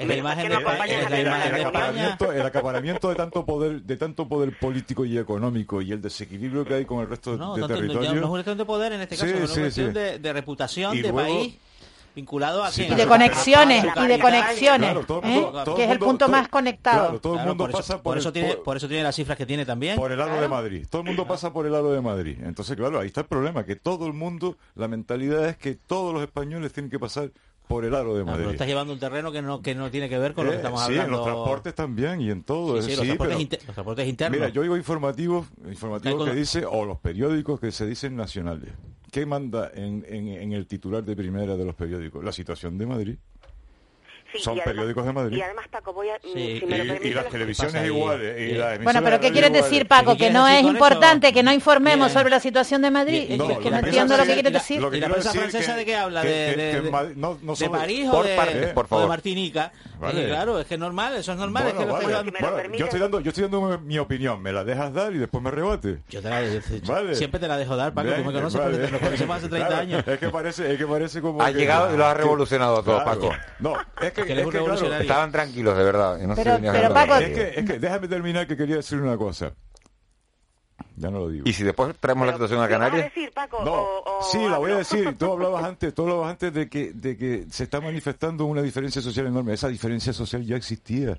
Lo que pasa es que la pandemia la ha puesto de manifiesto con toda su crudeza. Porque eso, esos, esos barrios, eh, Amos decía esta mañana que, que sí que, se podía llegar a un confinamiento para los más desfavorecidos por sus circunstancias sociales, pero esas circunstancias, esas circunstancias sociales no las ha creado la pandemia, ya estaban. Ya estaban. la pandemia las ha agravado. Es cierto. La pandemia las ha agravado y corremos el riesgo de que, de que nos la deje, nos deje todavía más agravado la situación. De que la diferencia es lo que, lo que comentaba el otro día Juanma, lo de la CA lo de la diferente forma, ¿no? Unos van a subir, van a mejorar mucho y otros van a ir. Entonces veo estas, manifestaciones, no, ah, que contra tal, es, un encierro de los usó, pobres. Usó una palabra antes que fue la palabra casta. Eh, mm, bueno, entonces, eh, ¿qué dirán hoy los que vivían en Vallecas y ahora viven en Galapagar? También, también eso tiene una lectura desde mi punto de vista. De todas maneras, a raíz de lo que comentaba Paco, del, cansancio, del hastío de, de, siempre Madrid, Madrid, el centralismo Madrid y la acumulación de poder. Yo entiendo la reflexión, eh, bueno, Paco tendrá la suya, yo, yo, saco, yo saco esta conclusión. Vamos a ver, em, España eh, tiene diferentes realidades con respecto a esta pandemia. La crisis económica nos afecta a todos, pero en función de cómo incida la pandemia también incide eh, las consecuencias directas, directísimas e indirectas de, de los efectos sobre la economía. Ahora bien, cuando la imagen eh, el golpetazo informativo tiene que ver con lo peor que ocurre, eh, se crea una, una un ambiente, mm, no sé, demoledor y caótico. ¿Y qué ocurre? Eso, llevado, a, llevado a nuestro archipiélago, también se está produciendo, porque nosotros hablamos en términos de pandemia ahora mismo sobre lo que ocurre en Gran Canaria si tú comparas Gran Canaria, y voy a hablar de, la isla desde la que les estoy acompañando hoy, desde La Palma, eh, si tú comparas esos términos eh, en numéricos con lo que ocurre en otras islas como La Palma, son dos realidades absolutamente distintas. Y yo quiero dejar esta reflexión en el aire. En nuestro archipiélago, donde las islas menores hemos padecido los eh, la negatividad de la doble insularidad, eh, incluso dentro de ese reconocimiento de, em, de región ultraperiférica, los sobrecostes que hemos pagado siempre, ahora podemos darles una vuelta, darles una vuelta en el sentido de que cada isla tiene una realidad epidemiológica distinta y el gobierno autónomo tiene que ser consciente de que cada realidad distinta debe ser atendida dentro de las órdenes y los decretos ¿Y eso, ¿Y eso a la hora de captar turistas se, eh, obliga a promociones diferenciadas. Lo digo porque el Cabildo Tenerife, por ejemplo, ha puesto... A ver, por ejemplo, el Cabildo Tenerife se va a gastar un millón de euros en test PCR para todo el que entre o salga. Y Fuerteventura lo Bueno, lo decía esta mañana. también. Exacto, lo decía esta mañana. Yo no creo que esto haya que tomárselo, vamos a ver. Yo, yo estoy de acuerdo con, con, lo que se está comentando. Es decir, cada isla, cada isla es, es una realidad. O sea, siempre, siempre, siempre ha sido así cada isla es una realidad. Y luego no quiere decir que no tengas políticas comunes. ¿Te puedo rebatir, Paco? Sí, claro, por supuesto, pero espérate, déjame que sea hablar 30 segundos. Cada isla, el problema, el problema, el problema, el problema es, el problema es que se utilice eso como arma arrojadiza de unos contra otros. Es decir, ahí donde ahí, ahí donde empezamos a tener un problema. Pero es que nuestro PIB no, no, te puedo rebatir porque estoy de acuerdo contigo. Se mide, en términos regionales. La PIB, el PIB canario, es la suma del PIB de, de nuestras islas. Y si no logramos hacer sobrevivir a alguno de esos PIB sin que caiga en picado, la media de la comunidad autónoma va a ser una bajada absolutamente. estábamos en el Teatro Real, estábamos en el Teatro Real y ya estamos. Sí, bueno, ya, ya nos vamos a ir. aquí agito todo, pero bueno, vamos a ver, eh, muy rápido. Sí, es verdad que sí, con humildad porque a veces te entendemos un poco a, y, y, esta pandemia nos enseña a ser humildes. El que tiene buenos datos hoy los tiene malos tres semanas después. Eh, mm, hombre, si, si alguna isla es capaz de, recuperar mercados poco a poco y ir marcando también, un, lanzando un mensaje de, buena reputación de Canarias en su conjunto, no de yo estoy bien y él está mal, sino yo estoy bien y puedo, que no es lo mismo, está claro que, es así. Pero quizás no estemos aprovechando el, nuestra condición de, de islas, ¿no? Que tanto Siempre aplaudimos, no, que no la estamos aprovechando aprovechando del todo, Juanma. Que no estamos aprovechando en esta situación en la que el aislamiento es una ventaja. No, pero la promoción turística por islas siempre ha existido, ¿no? no, me refiero al control de la al control de la pandemia. que, Canarias, que, Canarias, como comunidad autónoma se llama Canarias, cosa que me alegra, eh, y sin embargo la marca turística es Islas Canarias. Mm, parece casualidad, pero no lo es. Baleares se llama Islas Baleares, la comunidad autónoma, ¿no? Y Canarias se llama Canarias, cosa que, insisto, a mí personalmente me satisface, ¿no? Si, hablas desde, la, desde la, península, dices las Canarias. Es, un concepto, pero mira, estamos teniendo, estamos teniendo el mismo debate interinsular. ¿Es una magada? Que, decir las Canarias. Las Canarias. Ah, las Canarias. Ah, vale, vale, es que me quedé de repente. Sí, sí, sí, A una godada, si, si me permiten que lo diga. Estamos teniendo el mismo debate a nivel interinsular que el que tenemos con el Estado. Sí, sí, sí. Ahora mismo. Correcto, correcto. De todas maneras, en, términos de, eficacia de gestión, yo, a ver, cada, cada día que pasa, bueno, uno se va convirtiendo en algo menos políticamente correcto. Creo que a nivel de higiene mental es además súper beneficioso. Pero de todas maneras sí, quiero, sí quiero ser crítica en este sentido. Vamos a ver, eh, la gestión de la comunidad autónoma y de las políticas que marcan la comunidad autónoma y de cómo Promotur vende en términos turísticos o en términos sanitarios la Consejería de Sanidad o en términos de derechos sociales en la cartera de Noemí Santana. Todo esto tiene que tener una lectura y deben tener la capacidad que yo eh, les presupongo de tener en cuenta todas las realidades a la hora de determinar qué hacer. Pero es que además, si a los cabildos insulares le hemos dado determinadas competencias, a partir de 2014 en determinadas materias, lo que no termino de entender es por qué no hay una mesa de trabajo conjunta. Es que ningún presidente del Cabildo tiene que ir por libre a pedirle audiencia, a Torres o al consejero de Sanidad para hablar de, de sus problemas. Lo que tenemos que hacer es consensuar a través de la interlocución de los cabildos con el gobierno de Canarias y establecer mecanismos que permitan que se tomen decisiones útiles. para eso también eh, los ciudadanos están esperando respuestas. Están, vamos a ver, y nos vemos pendientes y en titulares, eh, mociones de censura, eh, mm, problemas y debates municipales. Es que estamos en otra historia, señores.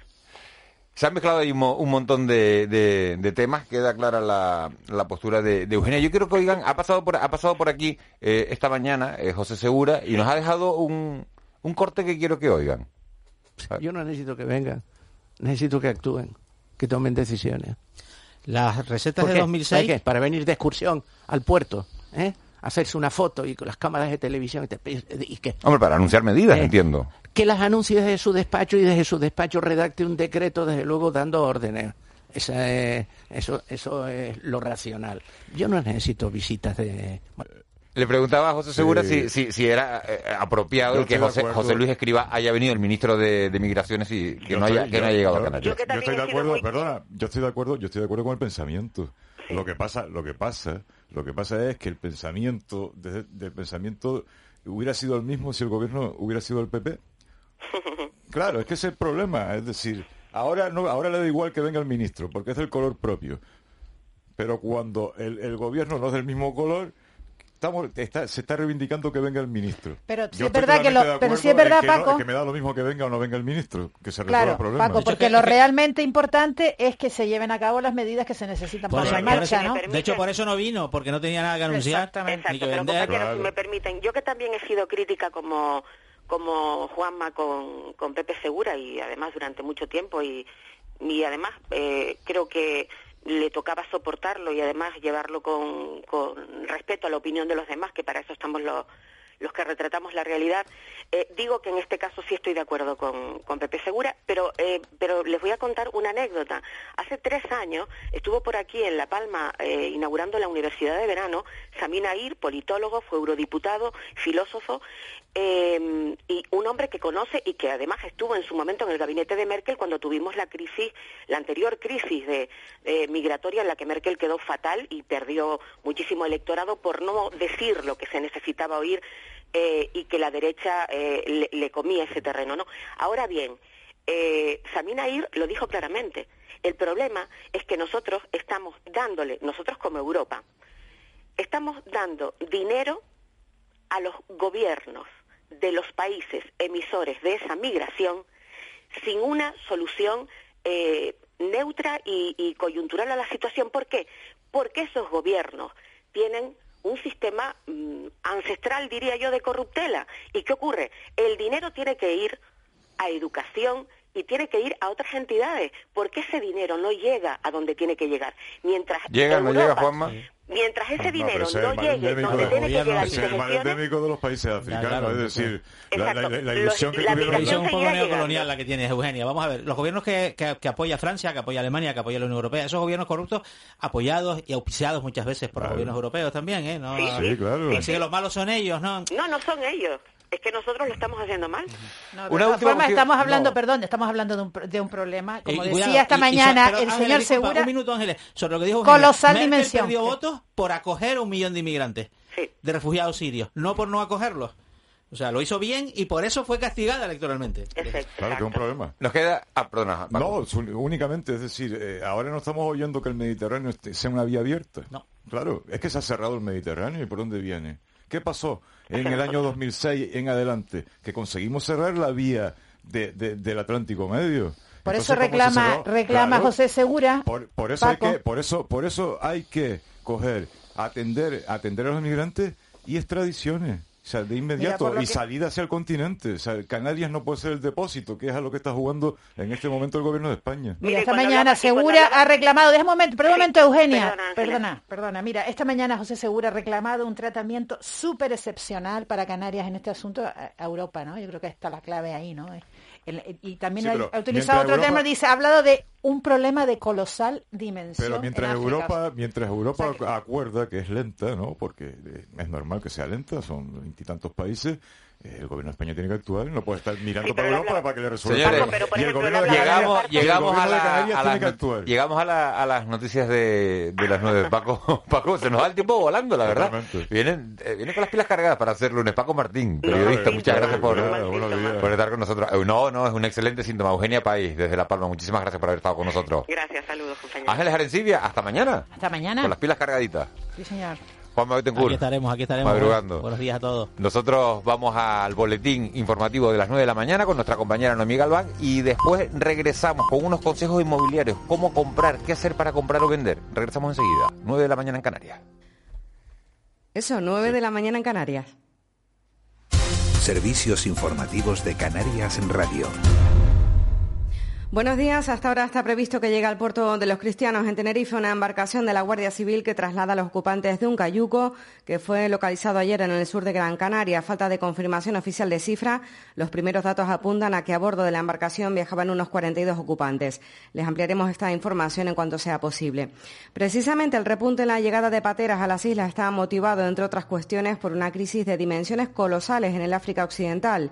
Lo ha dicho hoy en Canarias Radio el director de Casa África, José Segura, que ha criticado la falta de generosidad para cuestiones como la cesión de suelo público para la construcción de instalaciones dignas para la acogida de inmigrantes. Echa en falta, además, una respuesta europea. Pero después del sonrojo y de la vergüenza, eh, bien, y de las declaraciones públicas, llevamos ahora de una serie de meses todo el mundo haciendo declaraciones públicas echándose la mano a la cabeza. Pero ¿dónde está la colaboración? ¿Dónde está la coparticipación? ¿Dónde está la generosidad para aportar suelo para construir un centro? ¿O dónde está la cesión del centro? ¿Dónde está el equipamiento de las personas? Segura además ha dicho no necesitar visitas de los ministros y de otros políticos a las islas y que lo necesario es que se tomen decisiones desde los despachos. Por lo demás, el día viene marcado por la reunión esta tarde de los firmantes del Pacto de Reactivación de las Islas. El principal partido de la oposición que sí suscribió el acuerdo, Coalición Canaria, ha puesto el acento en la merma de ingresos que ha sufrido el plan desde el inicio hasta ahora. Así lo ha manifestado hoy en Canarias Radio el secretario general de la formación, José Miguel Barragán. La incógnita es el tema del presupuesto. Es decir, este, este pacto empezó con una ficha financiera eh, eh, como tentativa de casi 16 mil millones de euros. ¿no? Eh, y por el camino se van cayendo los millones de euros a una velocidad de 20. Mientras tanto, desde el punto de vista sanitario, Canarias comienza a acercarse ya a la ratio de contagios de 50 casos por 100.000 habitantes. Es uno de los estándares marcados por países como Alemania para abrir de nuevo la posibilidad de permitir los viajes a las islas. El jefe de Epidemiología de Salud Pública, Mos García, ha insistido hoy en Canarias Radio en que la evolución es positiva, pero advierte, como suele ser habitual, de que no podemos bajar la guardia. Estamos, ahí, estamos cerca. Eh, yo creo que, que la evolución que ha seguido la pandemia en nuestra tierra en los últimos mm, eh, los últimos días mm, presenta ya indicadores eh, positivos en tanto en cuanto no no hemos seguido eh, aumentando el número de casos sino todo lo contrario han ido disminuyendo y además el número RO que es otro elemento clave a la hora de evaluar la evolución de una pandemia está ya por debajo de la unidad. Estamos cerca, por lo tanto, de esa cifra de, de, 50, pero, pero a mí me gustaría reforzar otra idea que me parece clave eh, esta situación se puede revertir, se puede revertir si bajamos la guardia. En cuanto a los datos sanitarios, la Consejería de Sanidad ha notificado 179 nuevos positivos por COVID-19 en las últimas horas en las que también han fallecido otras dos personas con la enfermedad, por lo que el número de personas que han muerto desde el inicio de la pandemia se eleva en las islas a 214. Según los datos del último balance, en Gran Canaria se han registrado en las últimas horas 106 nuevos positivos, 51 en Tenerife, 16 en Lanzarote, 5 en Fuerteventura y uno en La Gomera, mientras que La Palma y El Hierro no se han registrado nuevos casos. El número de casos activos asciende a 6.868, de los que 261 se encuentran hospitalizados, 56 de ellos en UCI. De la actualidad nacional, la vicepresidenta de Asuntos Económicos, Nadia Calviño, ha defendido este lunes la necesidad de centrar los expedientes de regulación temporal de empleo en empresas necesitadas que sean viables más que en sectores específicos. Lo ha afirmado en una entrevista en televisión española en la que ha insistido en que hay una transparencia total sobre el coste de las medidas que además dice han sido tremendamente eficaces para proteger el empleo. Pues aquí lo dejamos, más información a las 10 de la mañana en Canarias Radio. Hasta entonces siguen en compañía de Miguel Ángel Lajuani de la noche al día. Servicios informativos de Canarias en Radio. Más información en rtvc.es. De la noche al día, Canarias Radio. La Fundación Caja Canarias te invita a contemplar Dile a Caronte que le traigo flores, la exposición definitiva de Carlos Nicanor. Más de 50 impactantes obras del gran escultor canario te esperan hasta el 14 de noviembre en el Espacio Cultural Caja Canarias de Santa Cruz de Tenerife. Entrada gratuita. Más información en www.cajacanarias.com.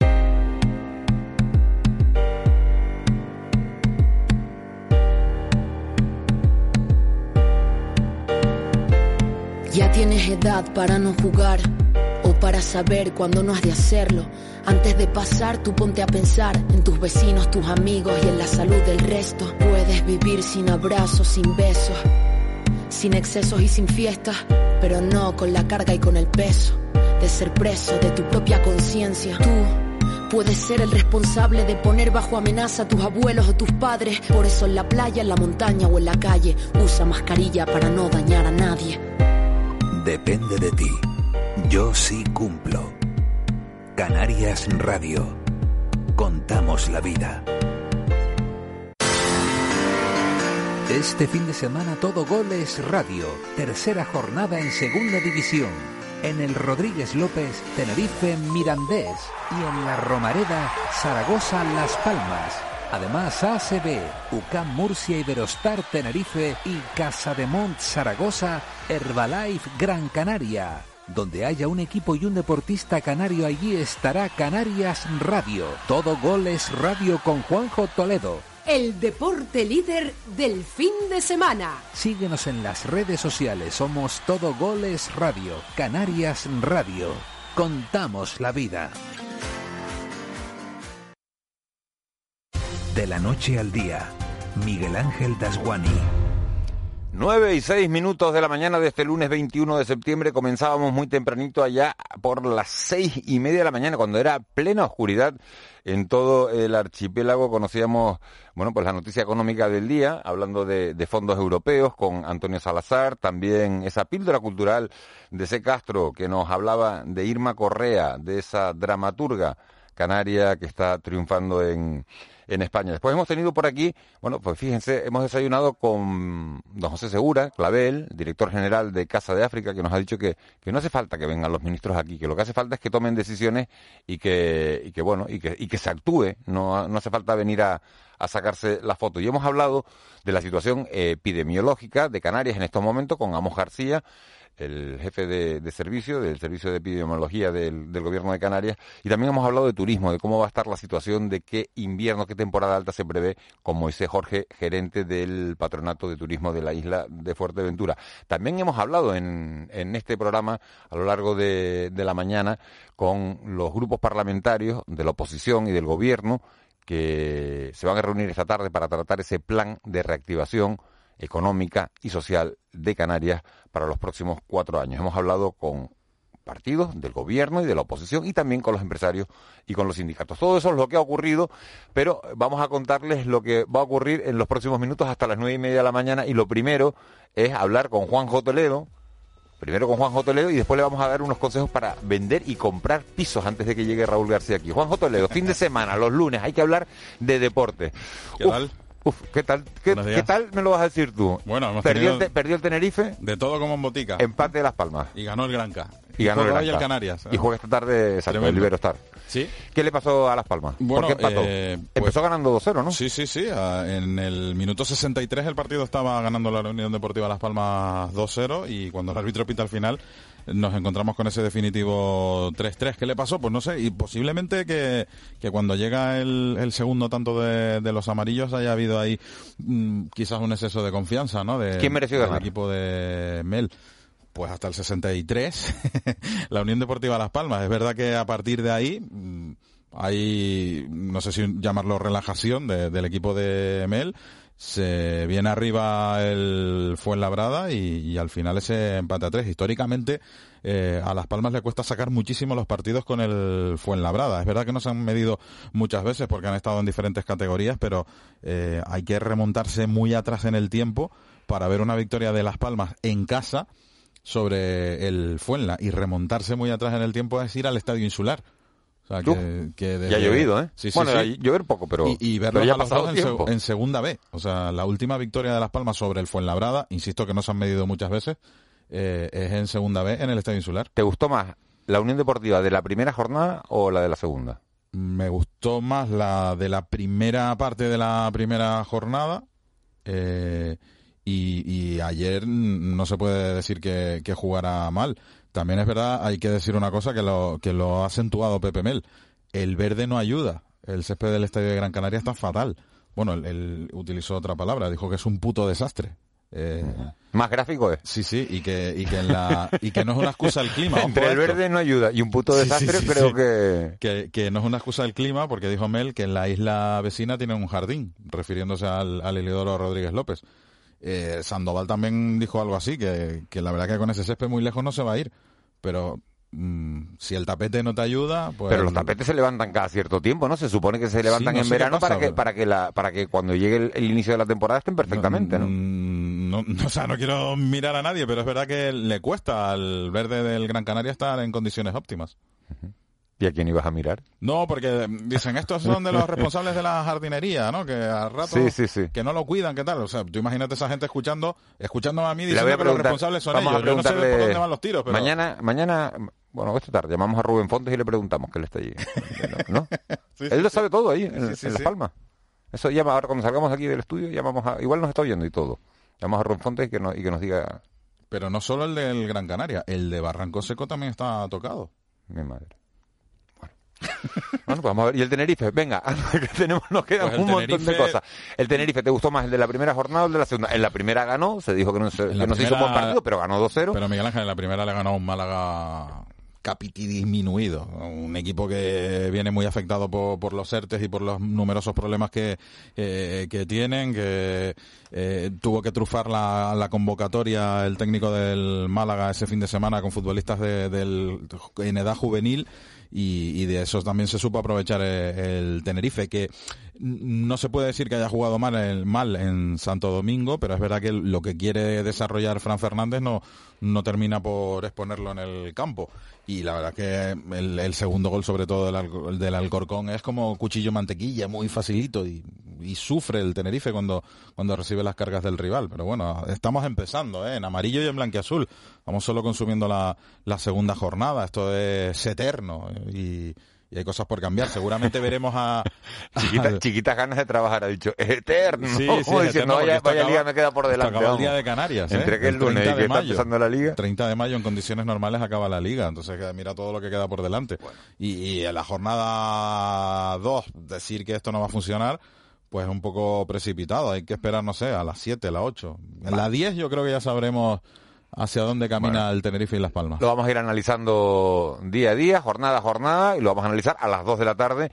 Eh, contigo, Juan Toledo, en, la radio, en el Deportivo, a, las 2 en punto de la tarde. Y los martes, te digo, eh, van a venir dos, dos especialistas, dos analistas de fútbol amarillo y blanquiazul. Eh, Roque y Armiche, son ¿Ah, dos amigos de ¿Los la acabas de fichar o qué? Sí, sí, hablamos con ellos esta mañana y y van a analizar también el, día a día de, la Unión Deportiva de Palmas y del Club Deportivo Tenerife. Habrá que, habrá que oír a Roque y habrá que oír a Armiche. Seguro que tiene un buen criterio. Gracias, Juanjo. Cuídate mucho. Bueno, señores, nosotros vamos a hablar de algo que nos interesa absolutamente a todos. Y es, todos en algún momento hemos tenido que alquilar un piso, hemos tenido que comprar un piso, los que hemos tenido la suerte de poder comprarlo, porque hay mucha gente que ni siquiera ha tenido esa suerte, y hay gente que ha tenido que vender el piso o que poner su piso en alquiler para poder tener unos ingresos. Y de todo eso vamos a hablar con, con una mujer que es asesora inmobiliaria del grupo Remas Arcoiris. Keina Falcón, muy buenos días. Hola, buenos días Miguel Ángel, ¿qué tal? ¿Cómo estás? Bien, ¿cómo estás tú? ¿Eres futbolera? Pues mira, sí, la verdad es ¿Ah, que sí? sí, sí, sí, no demasiado, pero ¿Sufriste hay con las palmas? Hombre, qué remedio, la verdad que la definición del, del verde, como le dicen ustedes, ha sido muy gráfica, muy gráfica. como fue el entrenador de Las Palmas, ¿no? Sí, sí, sí, Pepe Mel ha sido muy gráfica, muy gráfica, sí, sí, sí. Keina, eh, vas a estar con nosotros por lo menos un par de lunes, no sé, no sé cuántos, a, cuánto tiempo nos dará, porque hay un montón de preguntas, estamos hablando de que es un momento, eh, cuando se producen incertidumbres económicas, todo el mundo mm. dice, bueno, ¿y qué hago? ¿Compro una casa? Si tengo unos ahorros, ¿me la compro, no me la compro? Eh, mm. ¿La vendo, no la vendo? y me voy de alquiler, no me voy de alquiler, los alquileres me espero un poquito más porque van a bajar o van a subir. Hay un montón de dudas sobre el sector inmobiliario que queremos que tú como experta en el, sector eh, nos trates de, resolver. Entonces, si te parece, te voy a ir haciendo algunas de esas preguntas eh, que, creo que, creo que nos hacemos todos y que nos pueden ayudar a, tomar decisiones. Ok, perfecto. Empieza. empieza, em, empieza la primera. Cuando uno, lo primero que te entra por los ojos es lo que, las fotos que, vas viendo en internet de un piso. Si quiero poner mi casa en alquiler, si quiero venderla, ¿cómo fotografío mi casa. ¿La hago con el fotos de móvil, con, con una de las cámaras de toda la vida? ¿Contrato un fotógrafo? ¿Qué hago? Bueno, es verdad que, claro, todo depende. O sea, si soy un particular, yo lo entiendo, bueno, pues si soy un particular, lo más normal es que utilice la cámara de mi móvil. Hoy en día, la verdad es que los, los móviles tienen unas cámaras espectaculares. Eso, vamos, está clarísimo. Pero sí es cierto de que, por favor, unos consejitos de nada que no, no, todo el mundo los podemos hacer. Imprescindible a la hora de fotografiar. Fotografía en horizontal aunque sea un baño, fotografía en horizontal. Otra cosa muy importante, encendamos todas las luces de la casa, o sea, pero incluso las lamparitas de noche.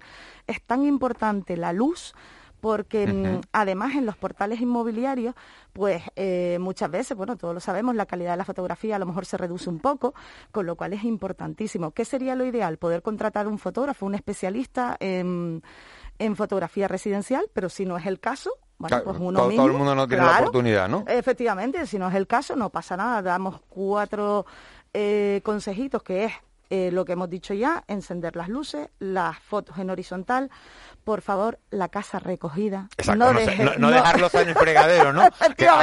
yo, he visto fotos a veces que ves la foto y, hay losa en el fregadero. y tú dices, pero hombre, ¿Cómo va? es, que, da una sensación, o sea, tenemos que entender que a la hora de vender una casa, quien la va a comprar em, es una compra emocional, o sea, tenemos que vernos allí, tenemos que, sentir que esa va a ser nuestra casa. Em, otra cosa, en el baño, la tapa del inodoro abierta, pero ¿por qué? Yo no necesito ver eso. O sea, bájame la tapa, por favor. es que no me, merece la pena. Entonces. Keina, dos puntos. Keina Falcón, dos puntos. Bájame la tapa, por favor. Totalmente. Sí, sí. Otra cosa muy importante. Em, bueno, somos eh, personas que nos gusta mucho tener las fotos en casa y demás. Guárdalas. Guardas todas las fotos familiares. O sea, em, el tema del exceso de, información o el exceso de fotos, el exceso de objetos, al final, hoy en día, y eso lo sabemos todos, estamos en una sociedad donde lo que queremos es como más limpieza, más pulcritud, más, em, más funcional todo. Entonces, las casas demasiado em, abigarradas de cosas eh, nos causa rechazo. Con lo cual, todas esas fotos quítalas, hablando de fútbol. Si eres de Las Palmas, del Tenerife, de, yo qué sé, pues del Madrid, del Barça, mm, eh, guarda el escudo, no hace falta ensalzarnos aquí en la discusión. Pero, vamos a ver, no creo, no creo, que una venta se estropee o alguien no alquile una casa por alquilársela a un madridista a lo mejor. Claro que no, pero ¿sabes lo que pasa? Que pierdes el foco al final, eh, claro, te pones a hablar de fútbol y no hablas de lo verdaderamente importante, que se trata de vender y comprar la casa, ¿no? Si somos los dos del mismo equipo, estupendo. Y si somos del contrario, uf, mm, uf. Mm, pues sí, ¿qué, necesidad? Pues mira, eh, nos quedamos con esos primeros consejos para fotografiar la casa, encender todas las luces, el móvil, te he entendido, en horizontal, la casa recogida, olvídense de dejar losa en el fregadero, la tapa del váter baja por favor, bájenme esa tapa, creo que decía Keina Falcón, y quitar las fotos familiares. ¿Qué pasa con los olores? Keina, ¿tiene que oler bien cuando entremos? Ay, es que importante o hay que ponerle, o, a lo mejor un exceso de ambientador que se nota que has vaciado oh. un bote ahí que te acabas de comprar en el supermercado, tampoco produce rechazo. Yo creo que produce rechazo. O sea, al final todo lo que es eh, ficticio produce rechazo también, ¿no? Cuando es el exceso, ¿no? Lo que hablábamos antes. Yo creo que es importantísimo el tema de los olores, pero es que incluso hay cosas que a lo mejor no podemos controlar, pero cuando llegamos a un portal... ¿A qué tiene que oler la casa? Eh, hombre, al final estás comprando un hogar, ¿no? O es, o es lo, que, lo que se quiere, compras una casa pero quieres hacer ahí un hogar. Yo, mi consejo, haz café. ¿A quién no le gusta el olor de café? ¿Sabes lo que te digo? Qué buena idea. Claro, haz café, no, no, no es, no te cuesta nada y ese olor te va a llegar hasta el portal. Bueno, a no ser que vivas en, un, en una planta 15, claro. Pero sí es importante. El tema de los animales, hay que tener mucho cuidado con los olores también. O sea, eh, pues al final también un, un gato o un perro que podamos tener, si lo tenemos limpio, estupendo, no pasa nada pero si no, hay que tener mucho cuidadito con, con, el tema de olores.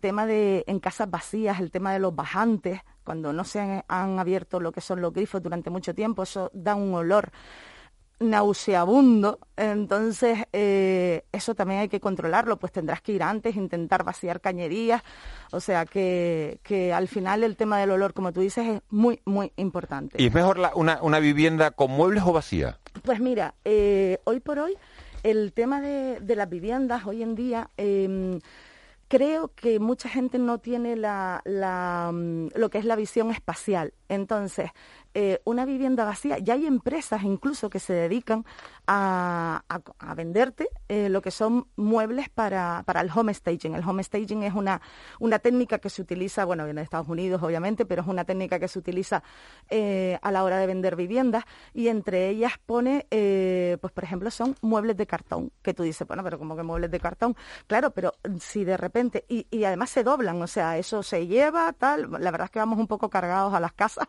porque llevamos decoración, llevamos de todo, pero al final, si tú en una eh, habitación que de repente la ves vacía y no te haces a la idea de lo que puede caber ahí, tú, te, tú tienes una cama y dos mesitas, ya dices, ah, pues sí, porque muchas veces esa visión espacial no la tenemos, no controlamos muy bien las medidas, es normal.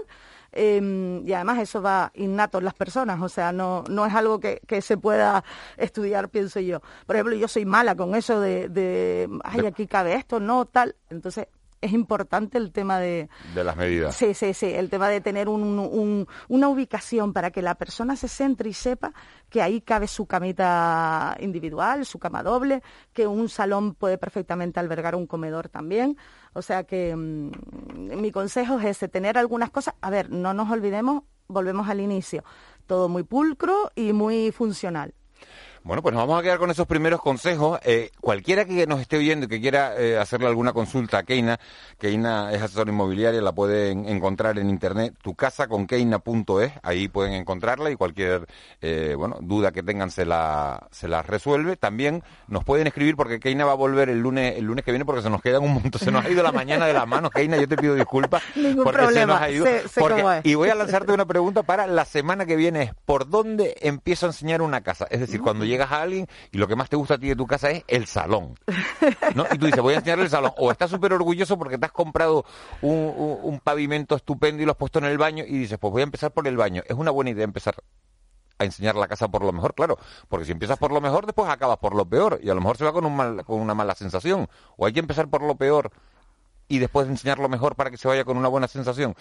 ¿Te comprometes y vienes el lunes que viene y no lo cuentas, Keina? Aquí estaré, por supuesto. Keina, tu casa con Keina. Muchísimas gracias, Keina Falcón, por haber estado con nosotros en De la Noche al Día. Gracias, Miguel. Gracias. Un placer, mi niño. Cualquier, cualquier duda que tengan al 638-917-993 en ese teléfono de WhatsApp y le trasladamos la duda a Keina y, se, la, y se la resuelve. Por cierto, que hace WhatsApp Raúl García. Eh, Buenos días, de nuevo. Eh, eh, me he comido un poco de tu tiempo, de verdad, lo siento, hablando con, con Keina, lo siento. Eh, díselo, Raúl, díselo. Que no, hombre, que no es plan tampoco de que una serie cortita que empieza y acaba y está muy buena, eso es lo que acabo de decir, está muy buena la serie, Sense 8. Sense 8. Gracias por estar ahí y por contarnos la vida. Nos dicen los oyentes. Sense 8. déjalo, un poco, a ver. Díselo, loco, díselo. Bueno. ¿A quién? Está Roque aquí. Buenos días, Roque. ¿Te abres el micro o qué? Está abierto tu micro, ¿eh? A ver, sí. Ahora, probando uno. ¿Qué pasó, Miguel Ángel? ¿Cómo te llama la gente? Miguel, Miguel Ángel, MA. De cualquier manera. Me han llamado hasta, como mi apellido, como, como, mi apellido es Daswani, la gente lo pronuncia como le da la gana, ¿no? Sí, a mí me han llamado hasta Juani. ¿Está Juani, Juani, está por ahí? Entonces, Juani, entonces de das Juani, Juani. ¿Pero te cabreas o te da igual? No, no, no, o encantado. Nada, Juani, Mientras te llamen, ¿qué más da? Eso es verdad. Mira, te voy a decir una cosa. Me gustó la pregunta que acabas de formular ahora, la me gustó tu guapa. Un saludo a toda la gente escalerita, de aquí un abrazo enorme, a la gente de mi barrio. Y te voy a decir, eh, lo de por dónde enseñar la casa. Tuve un montón de tiempo viviendo en escaleritas. ¿Y cómo no te vi, loco? No, sé. Y tenías moto, ¿no? Sí, sí, sí. Ya, yo, como no te vi, yo, yo controlo todas las personas, motos de todos lados, ¿eh? A ver, a ver si eres capaz de saber qué sonido es este, a ver si tú eres de barrio y todo rollo, ¿eh? ¿Hay Rebel aquí o no? Ya, yo va a haber Rebel a Radio Canaria, ¿eh? A ver, al, al grano. Vale, a ver. ¿Qué, ¿Qué, es esto? A ver si tú tienes oído. Atento, un juego 638-917-993. El primero que mande un WhatsApp diciendo lo que es, mi copremio. Eso es lo que te digo, ¿no? Vaya, atención, el sonido es este.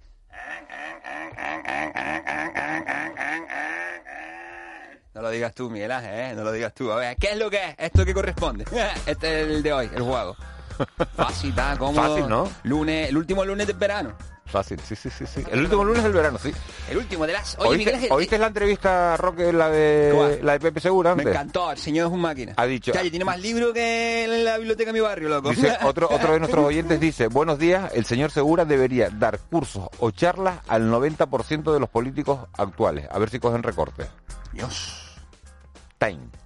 Esa es la palabra, time. Esa, esa es time. Hay que sacar el corte. Esa es un time. Porque es verdad que se ha perdido fuerza en el Parlamento. Yo recuerdo cuando entraban figuras como esta, de la, de la vieja escuela, del old school de la política, y tú los veías y hoy en día, time. Sí, sí. Tú mismo lo has vivido, tú viste la fase esa de donde las viejas glorias iban dejando la política y entraba la, la nueva horneada, ¿no? Te veo, Roque. Eh, eh, Estás todo guapo hoy, que viniste para la foto con Pepe Seguro, Si tienes invitados en el estudio te pones... Ya, yo te pusiste, pues tú has venido aquí con la camiseta limpia a la casa una vez, yo te acuerdo, Vengo, vengo en camiseta. De, la camiseta del, del, de Televisión Canaria, somos de aquí, una vez trajiste una camiseta de esa. No hace falta que cuentes intimidades, Roque. Vale, perdón. Mira, te iba a hacer una pregunta, Miguel tú, mm, porque viste lo que contó el Raúl antes, ¿no? Lo del dedo de los pies y todo el rollo ese. Sí, los dedos, los dedos griegos tengo que mirar si... Yo no me he fijado en mis pies, pero creo, creo que tengo un pie griego.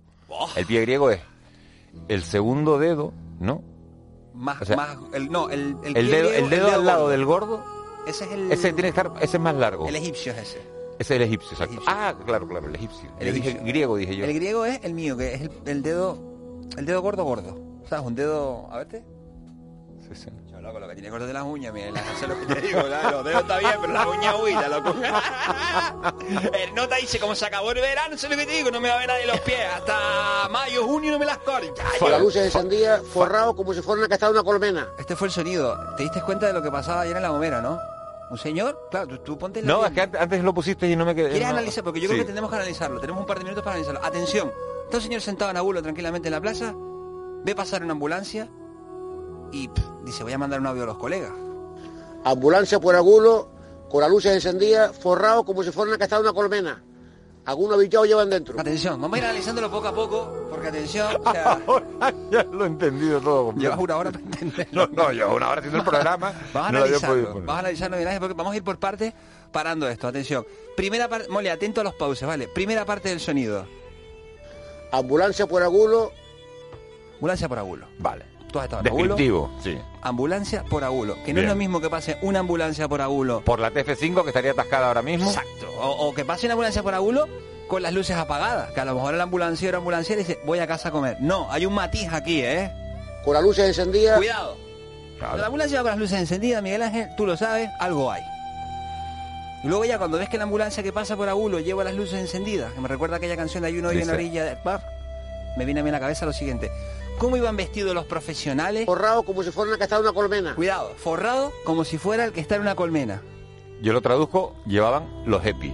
Oh, los, EPI. son los equipos de protección individual. No, no, los EPI son los que tiran los tiros libres en el Barcelona. te, acabas de delatar con la te acabas de delatar con la A saber dónde está EPI. EPI el del Barça. Me encantaba eso cuando en un bar decía falta personal y la gente, que lo tire EPI. Era un rollo un humo de antes, ¿no? ¿Nos ponemos serios? Porque atención, Miguel Ángel. Ambulancia, por agulo. Luces encendidas. Luces encendidas. Traje, tú dices happy, pero dijo el hombre como lo que está en una, colmena. Forrado como lo que están en una colmena. ¿Qué puede pasar? Que vaya la gente forrado. Algo, algo hay, algo llevan. Algún bichado llevan dentro. Algún bichado llevan dentro. Ya. Buenos días, Armiche. ¿Qué, pasa? Buenos días. Algunos avichados llevan dentro, ¿a qué se refiere? El verbo avillar es que estás chungo, que está, no estás yayi, ¿sabes? Todo con la sealle, es como... Saludo a la gente de que es la gente de mi barrio, mi pueblo. Ambulancia por Agulo. Sí, ambulancia por Agulo. No sabemos en qué dirección, pero... Por Agulo. Por Agulo. Por la luz encendida. A tope, no dijo nada de sirena, pero con lo cual... Forrado como si fuera una castada de una colmena. O Epi, o Epi, como decía el jefe aquí, ¿eh? Y lo otro... Algunos avichados llevan dentro. Algunos avichados llevan dentro. No está el lenguaje inclusivo, Miguel. ¿Por qué no ya habillado? No está el lenguaje inclusivo aquí, mano. ¿No te indigna esto o qué? O sea, ¿qué están haciendo en la, educación de los canarios? Habillado habillado toda la vida. Dios, las papas se villan. ¿Y las personas qué? Miguel Para todo el que crea que Miguel está riéndose, no, está sufriendo y llorando por la radio. No, porque además me, pongo en el lugar de, esa persona habichada que, que debería tener COVID debería estar infectado del coronavirus, ¿no? Y ese hombre, claro. Pero bueno, dio el parte a todo, a todo el municipio de Agulo, ¿no? Nos vamos a tener que ir. Me, queda, me da un montón de pena. Me hoy Roque, Armiche, Raúl. Eh, mañana, mañana de verdad volvemos con más tiempo. Vamos a dejarles con Miguel Guedes, que, que tiene una entrevista con el consejero de Transición Ecológica, con José Antonio Balbuena, que nos van a contar un montón de cosas. Será ahora, a mismo, a las nueve y media de la mañana. Eh, te esperamos a los tres, los espero mañana. Raúl, Roque, Armiche. Venga, se te espera también a ti, Miguel Ángel. Buen día. Bueno, y sí, mira el pie cómo lo lleva. A ver si es griego o, egipcio. Señores, nos vamos. Gracias a, a Molly por la, por la producción, a Eva García, a Marlene Meneses y a quien les habla. Nos vemos mañana.